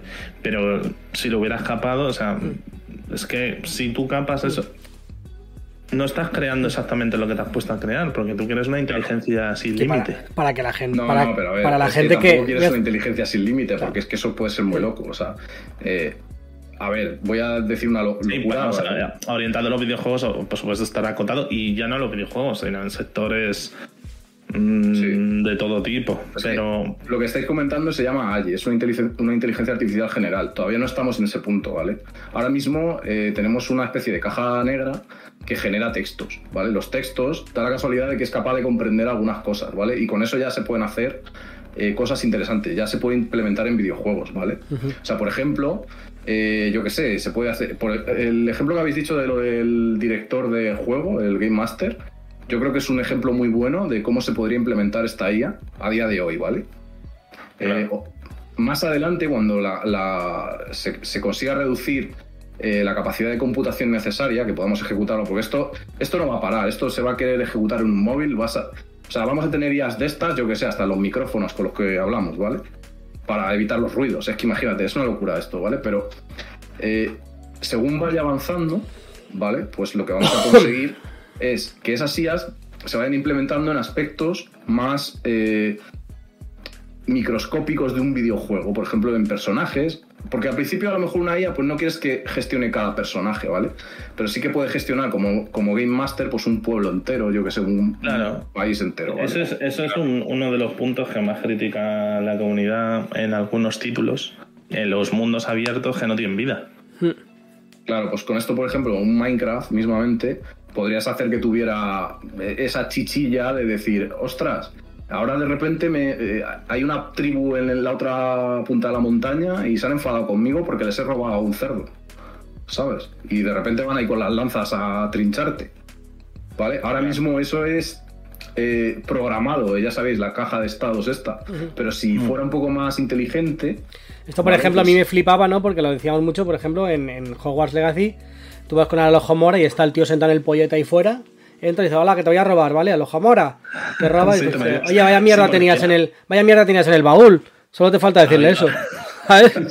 Había- ah, pues sí, porque tiene un candado de nivel 3, que es lo máximo, fuera de la casa, Sí. y cuando entras están comiendo la mesa. Sí. Y, y no pasa, y no pasa nada. Ostras, claro, ¿ves? Y- Pues y- ese y- es, un, es un ejemplo buenísimo. Y debería pasar algo, debería pasar eh, que te pongan una amonestación de Hogwarts o, o que te peguen en el pueblo o... En Claro. Ocarina of Time tú llegabas y le reventabas la casa a la gente. Hmm. Le reventabas la casa a la gente para buscar rupias. O sea, no solo los robabas, los vandalizabas, ¿sabes? Mira, sí, sí, Eso, sí. por ejemplo, en el Skyrim, eso sí que está muy bien hecho, tanto en el Skyrim como en el como en el anterior, ya, ya, ya, ya, ya se veía, pero en el Skyrim sobre todo, o sea, tú entras y si está cerrado, se dice rojo, y entras y te ven.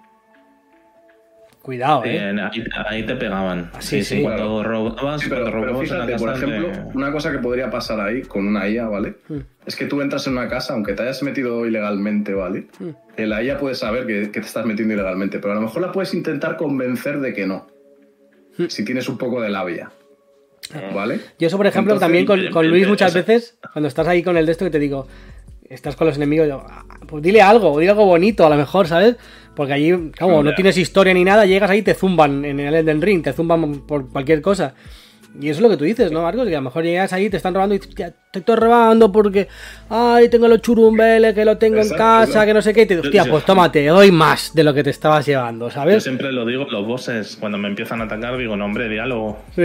Diálogo, pero, pero, pero no para nunca. Nunca para. Mira, nos- es comenta Víctor, eh, O sea, que, que estés en una misión secundaria, llegues a enfrentarte al boss de la misión secundaria, ¿vale? Y que de repente te pongas a hablar con él. Imaginaos el dragón de, de la película eh, de, de esta del Señor de los Anillos, la que son los hobbits que van a la montaña solitaria. Smaug. El dragón ese. al Smaug. principio- Claro, al principio eh, eh, este hombre se pone a hablar con él. ¿Vale? Y, y tienen una, una serie, o sea, si, llega, si realmente llega a convencerle de que él está ahí porque, porque porque le sea- puede matar en cualquier momento. Claro, decir, pero- y, y como que juega un poco con él. Eso es, pues eso- ese tipo de, de circunstancias o de conversaciones se podrían dar en un juego con, con- con un director in- de inteligencia Sí, sí, sí. artificial. Que nos digo, O nos sea, dice Víctor que, el- que en, el, en el Skyrim, como te pasaras mucho, había pueblos que no podías ni volver. O sea, entrabas por la puerta de. Me cambio la armadura, no me van a conocer. Y te zumbaban igualmente, ¿eh? ¿Sabes? Claro, claro. No, estaría hecho- muy guay el poder hablar por el, por el micro del mando, por ejemplo, y tener esa conversación en tiempo real con... O sea, Sería brutal, ¿eh? esto, el futuro, eh, o sea, todo, hay una parte de investigación brutal que, que el- la intencionalidad es que esto se lleve a, a- a, por ejemplo, a móviles. O sea, si tú puedes ejecutarlo en un móvil, y se va a usar para hablar. O sea, la interfaz del futuro probablemente ya no va a ser el teclado de- ni- y a lo mejor ni el ratón. O sea, es que pensad que tú vas a tener tu ordenador y le vas a hablar. Oye, ábreme, ábreme el explorador de Windows. Vete a la página de, yo qué sé, de... O rollo Ready Player One, ¿no? Con el casco ese. Que te Sí. metes y estás en... Bueno, ese todavía da más vueltas de, de tuerca, Bueno, porque- o, o- o Pues algo sí. que ya exista, unas gafas de Google, que simplemente Sí, bueno, eso, para ir por la calle, pues tendrás realidad aumentada y verás el móvil ahí. información. Oye, no, y la- pero la película esta de Her, ¿ustedes la vieron? Ella, no sé Sí, cómo, se, sí. cómo se traduce. Sí, que le Eh, habla, ok. que le habla la IA, sí, sí, es una idea de Al olla. final se enamora. Sí. Al final, al final se enamora. ¡Guau! Bueno, pero es normal, o sea, es que es más fácil enamorarse, por ejemplo, yo a veces flipo con lo- en, en Japón, sobre todo, ¿no? Que, que ya sabéis que somos muy fan aquí. de- Casa con los. Se casan con muñecas, se casan con hologramas, ¿sabes? O sea, al final, una IA al, fin- al menos te está contestando y te está dando un feedback, ¿sabes? No, no, y Sí, lo otro, dar, otro o más sea, curioso. tú te vas a poder, yo qué sé. Joder, visteis el los boom juegos de cuando citas, sal- vamos, tienen. Van a hacer. Visteis, el- bueno, Marco lo sabe, pero también lo sabréis. ¿Visteis cuando salió Siri en Apple? Fue Uy, ahora te cuento, locura. el susto que me lleva hoy con Siri. Sale un. Hasta, joder, hay un capítulo de Big Bang Theory que, que están como locos Sí. probando, hablándole a. Siri. Y mira, eh, Siri, llama Arrach, y coge y le llama y dice, me está llamando. Sí, sí.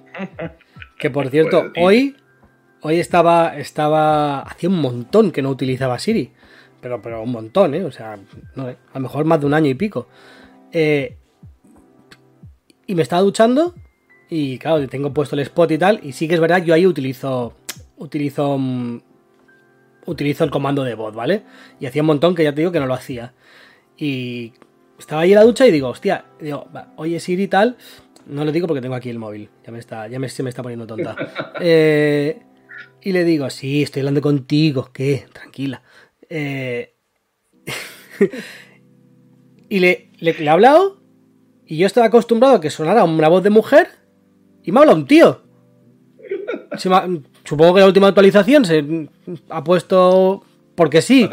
Voz de tío y, y estaba yo en el baño y digo, la ducha y digo, ¿quién me habla? ¿Quién me habla ahí en... ¿Quién es, ¿quién es ese? Sal de mi móvil, ¿sabes? Luego ya he salido y ya le he puesto la voz de... Siri, ¿dónde estás? Sí, le he puesto la voz de Siri y digo, hostia, tú, no me pegas estos sustos. Yo pensaba, digo, ¿quién hay aquí en la habitación, sabes? y estaba solo en casa, que era lo jodido, ¿sabes? Porque estaban a mí en el colerón y digo, hostia, Claro, y Siri, Siri es un precursor de todo esto que estamos hablando. O sea, lo que eh, GPT, o sea, la tecnología GPT ahora mismo tiene una capacidad mucho más alta que la de Siri. ¿eh? O sea, Sí, sí, sí, claro. en, en unos años ya te digo que vas a hablar con el móvil como si fuera tu tío, yo qué sé. Es que va a hecho, no, lo que te dije, que nos lo dijo Tony el viernes, que estaba usando, estaba usando ChatGPT para un trabajo de marketing que tiene de un equipo. Estaba sacando un mogollón de datos de su web solo con el ChatGPT. Pero en Bueno. plan resúmenes hechos. Sí, sí, nosotros a nivel empresarial lo estamos usando muchísimo, por ejemplo. Es que la- las utilidades que tiene son infinitas. Y no lo hemos implementado antes porque no tenemos capacidad de computación para entrenar una- un modelo. Pero la, la o sea, yo llevo sabiendo de GPT desde hace ba- bastantes años. Lo que pasa que es que eh, nosotros, o sea, las em- no sé si habrá alguna empresa en España que tenga capacidad económica para, para entrenar un modelo de estos, pero eh, es complicado. O sea, a lo mejor algún banco podría ser. Yo tengo algún conocido que, que sí sé que han estado jugueteando con algún modelo para, para determinadas cosillas de, de un banco, por ejemplo, pero, o sea, a nivel de entrenamiento, pues tenemos que tirar de o de fundaciones, que es lo que se está usando en Estados Unidos para proyectos open source. Open source son de software, de software abierto, ¿vale? De, Sí, exacto, software abierto. ¿vale? Eh, pues por ejemplo hay uno que se llama Open Assistant que han conseguido eh, reentrenar, porque ni siquiera lo han entrenado, es que est- esto ya es así. Han reentrenado un modelo que sacó Facebook, ¿vale? Y, lo han utilizado, lo han reentrenado con, con aportaciones de un montón de usuarios de, de internet, ¿vale? Y pues se- está muy, pareci- muy parejo al nivel de GPT-3. No sé si estará por encima, ellos dicen que sí. Pero bueno, GPT-3 también es que es un poco tontito todavía. Eh, GPT-4 ya es harina de otro costal, ¿eh? Además, la, la capacidad que tiene de lectora de GPT-4, por ejemplo, son hasta 32.000 tokens. Eso sería la memoria que hablabas antes, John. ¿Vale? O sea, la memoria de estos modelos son la, la cantidad de, de texto que digamos que pueden leer, ¿vale? Tú vas acumulando texto y eso es su memoria. Si el texto sobresale de, de esa capacidad, pierden el foco y se van por las cerros de Úbeda. Oye, Dani, eh, a ti que te gusta persona, ¿no te imaginas? Porque tú las conversaciones que están en persona son predefinidas también. ¿no? Sí, claro. Sí. Pero ¿y si un día... pues, no sé, alguien te dice, pues no voy a clase, pues paso ya de estar en tu equipo, pues Claro, ya no claro. me... Claro, claro. O sea, es que, por ejemplo, el imagínate el persona hablando con ellos, pero tú de verdad. me estaría la cabeza. Y lo que tú dices, o sea, por ejemplo, hay personajes que los puedes llevar en el grupo, ¿no?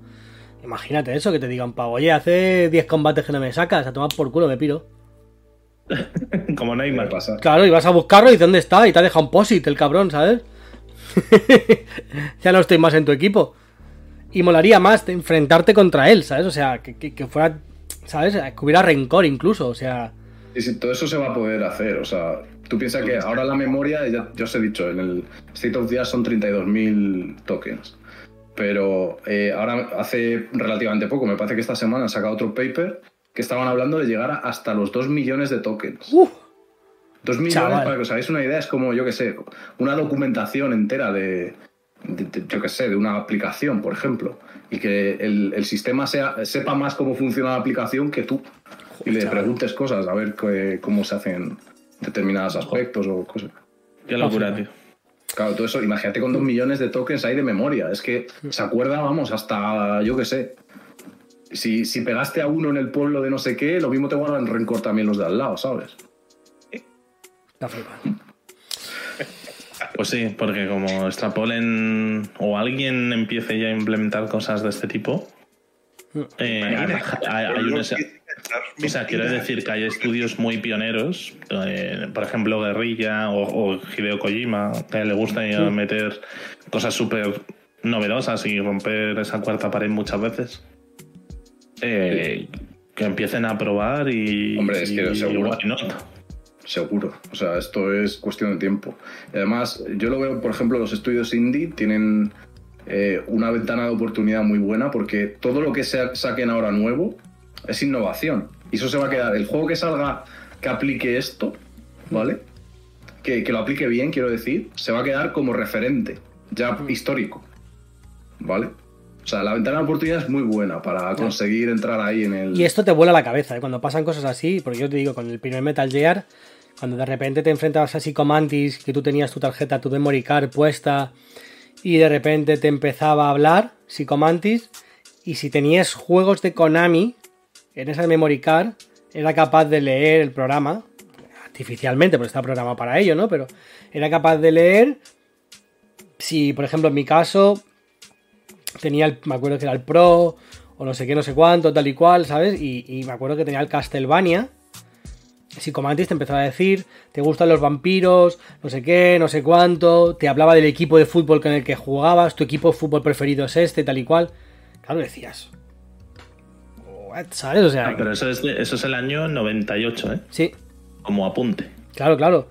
Y que para enfrentarte con él, tú eras el player 1 y para enfrentarte con él, Kojima decidió que tú... Porque, o sea, eh, Psychomantis lo que pasaba es que si tú ibas a disparar, él leía que disparaba y se movía. Si tú ibas a atacarle un puñetazo, él sabía que le habías dado la X y se movía. Entonces era, impos- era imposible darle. Es más, utilizaba a la segunda persona que tenías, que era Meryl, que venía contigo, la, la, la lobotomizaba y la ponía de parapeto incluso. Tú ibas a- o sea, podías disparar y le dabas a ella. Y tenía su barra de vida y iba bajando. Entonces la cosa que era era quitar el mando del, del puerto 1, ponerlo en el puerto 2 y entonces el pavo decía, hostia, que no te Que puedo leer. viera, para, que no te, para que no te viera, sí. Era lo único y entonces aparte de ahí sí que iba poniendo la ella de por medio, pero ya podías atacarle. No se movía, no hacía, ¿sabes? O sea, se movía a posteriori, o sea, no había un, un- un- una contestación isofacto, ¿sabes? Eso en el año 92 era una, una locura. Imagínate si eso en vez de estar programado que era así, ¿sabes? O sea, lo que te digo, tú le vas a pegar, le vas a poder pegar en todo caso el primer tiro o el primer hachazo en la cabeza. no- Y ya lo puedes matar con el primer disparo. Ya lo puedes matar con el primero, porque si no. Es que eso era lo que yo decía de que él se niegue a morir, porque estamos pensándolo como un, como un aldeano cualquiera. Pero es que yo estoy seguro, por ejemplo, si tú juegas Dark Souls 3, los hermanos no quieren morir. Los penúltimos bosses, que son dos hermanos, quieren estar juntos y quieren llegar a final. Es que como que esos tipos sean inteligencia artificial, te jodiste. Porque es que ellos quieren vivir. Porque tú puedes decir que hay juegos que por que por argumento hay voces que están tratando de buscar una muerte épica y a lo mejor dicen que llegan a la conclusión de que tú eres un digno rival y que no hay vergüenza en que los mate tú y entonces pues nada, dicen, ah bueno, ah, me dio un espadazo, ah, la muerte llegó por mí. Pero hay, gente- hay enemigos que no van a querer morir. O sea, es que si tú te encuentras un desgraciado como los, de, como los villanos de Uncharted, si son todos unos avariciosos de mierda, lo que quieren es dinero. O sea, esos caras no se quieren morir. Sí, sí. Sí, sí, sí. No, no, eso ninguno. Ninguno, ni los que tienen contratados tampoco. Pero piensa Claro. que al final es trabajo del desarrollador también darte posibilidades para que puedas matarlos. O sea, les van a limitar para que al final. Claro. eh, claro. Claro, ya, por eso digo yo que es, más interesante o, o más A ver, sobre Digamos, todo, mantiene sobre todo más- tiene. más el espíritu de juego si es un director de juego que es la inteligencia artificial.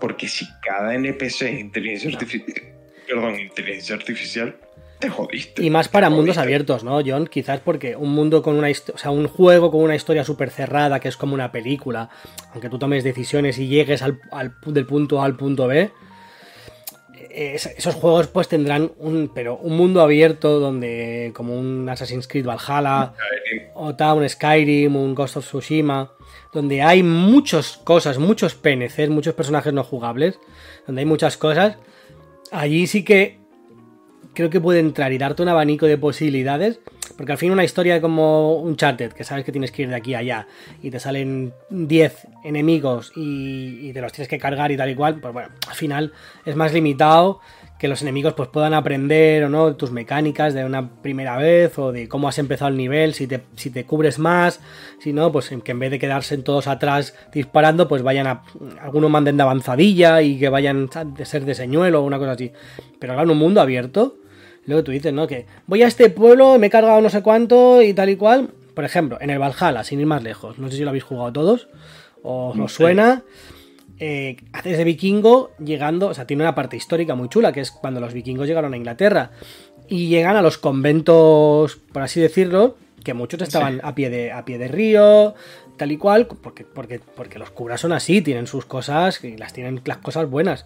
Pues tú llegas con el barco, entras, pum, pum, pum, te cargas Los saqueos. los sí. saqueos, te cargas un montón de cosas, destruyes las aldeas, tal y cual, pum, pum.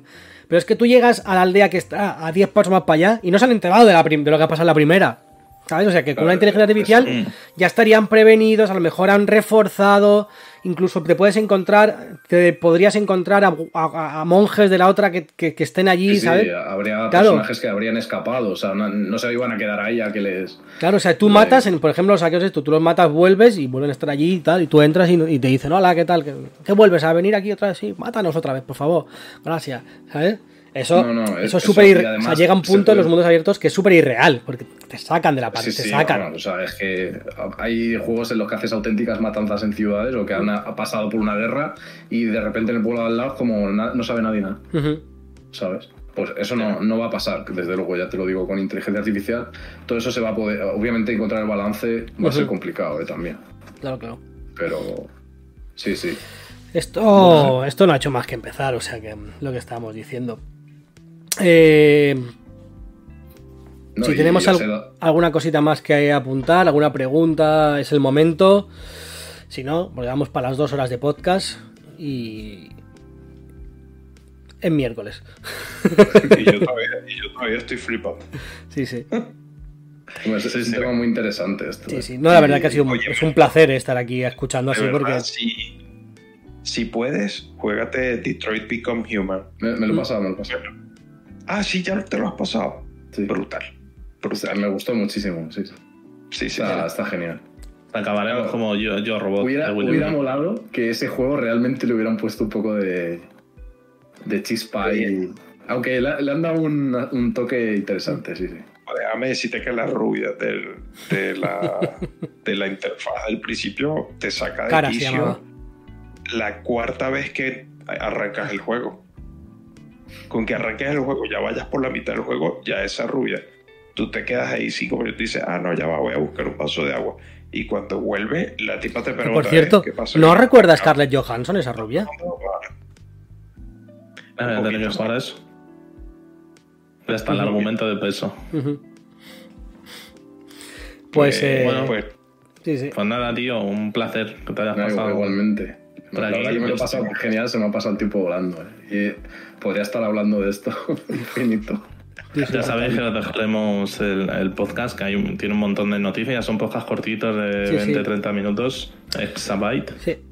Y, Muy y lo dejaremos en la descripción a todos por si, por si os interesa. eh, Sí, le echéis es, un es vistacillo. sobre tecnología y tal. Voy metiendo pensamientos, ideas. Vale. Bien. Tampoco. Sí, pero bueno, te gusta esa parte de historia también y, y- Sí, y bueno. mientras Así que nada. todo bien. Pues nada. Pues eh, nada, eh, ya sabéis que mañana, si todo si se puede, si se puede, cuando se pueda, porque somos personas humanas y padres de familia y seres funcionales, tenemos que trabajar y cosas de esas. En cuanto podemos o podamos, lo tendréis subido a Spotify, a Evox, a YouTube, porque este vale la pena verlo en YouTube, porque es una presentación muy, muy chula. Y sin más también, dale a la gente del chat muchísimas gracias por el apoyo, por estar allí y a Marcos, eh, Exabyte en Spotify, ya lo sabéis, muchísimas gracias y a lo mejor, a, lo mejor, a lo mejor no. Muy probablemente en la temporada 2 vuelvas a venir con nosotros. Que venga, sí, porque, seguro. porque Que ya para Cuando que queráis. Sí. pues tú ya estás metido. aquí, aquí estamos. Pues eh, nos vemos el viernes de aquí dos días. Podcast otra vez. ¿No queréis café? Pues toma dos tazas. Sí, si os gustan los fighting games, nos vemos el, el viernes. el viernes. el viernes. Pues Chaito, muchísimas gracias a todos. ya está. otra. Adiós. Chaito. Adiós. Adiós.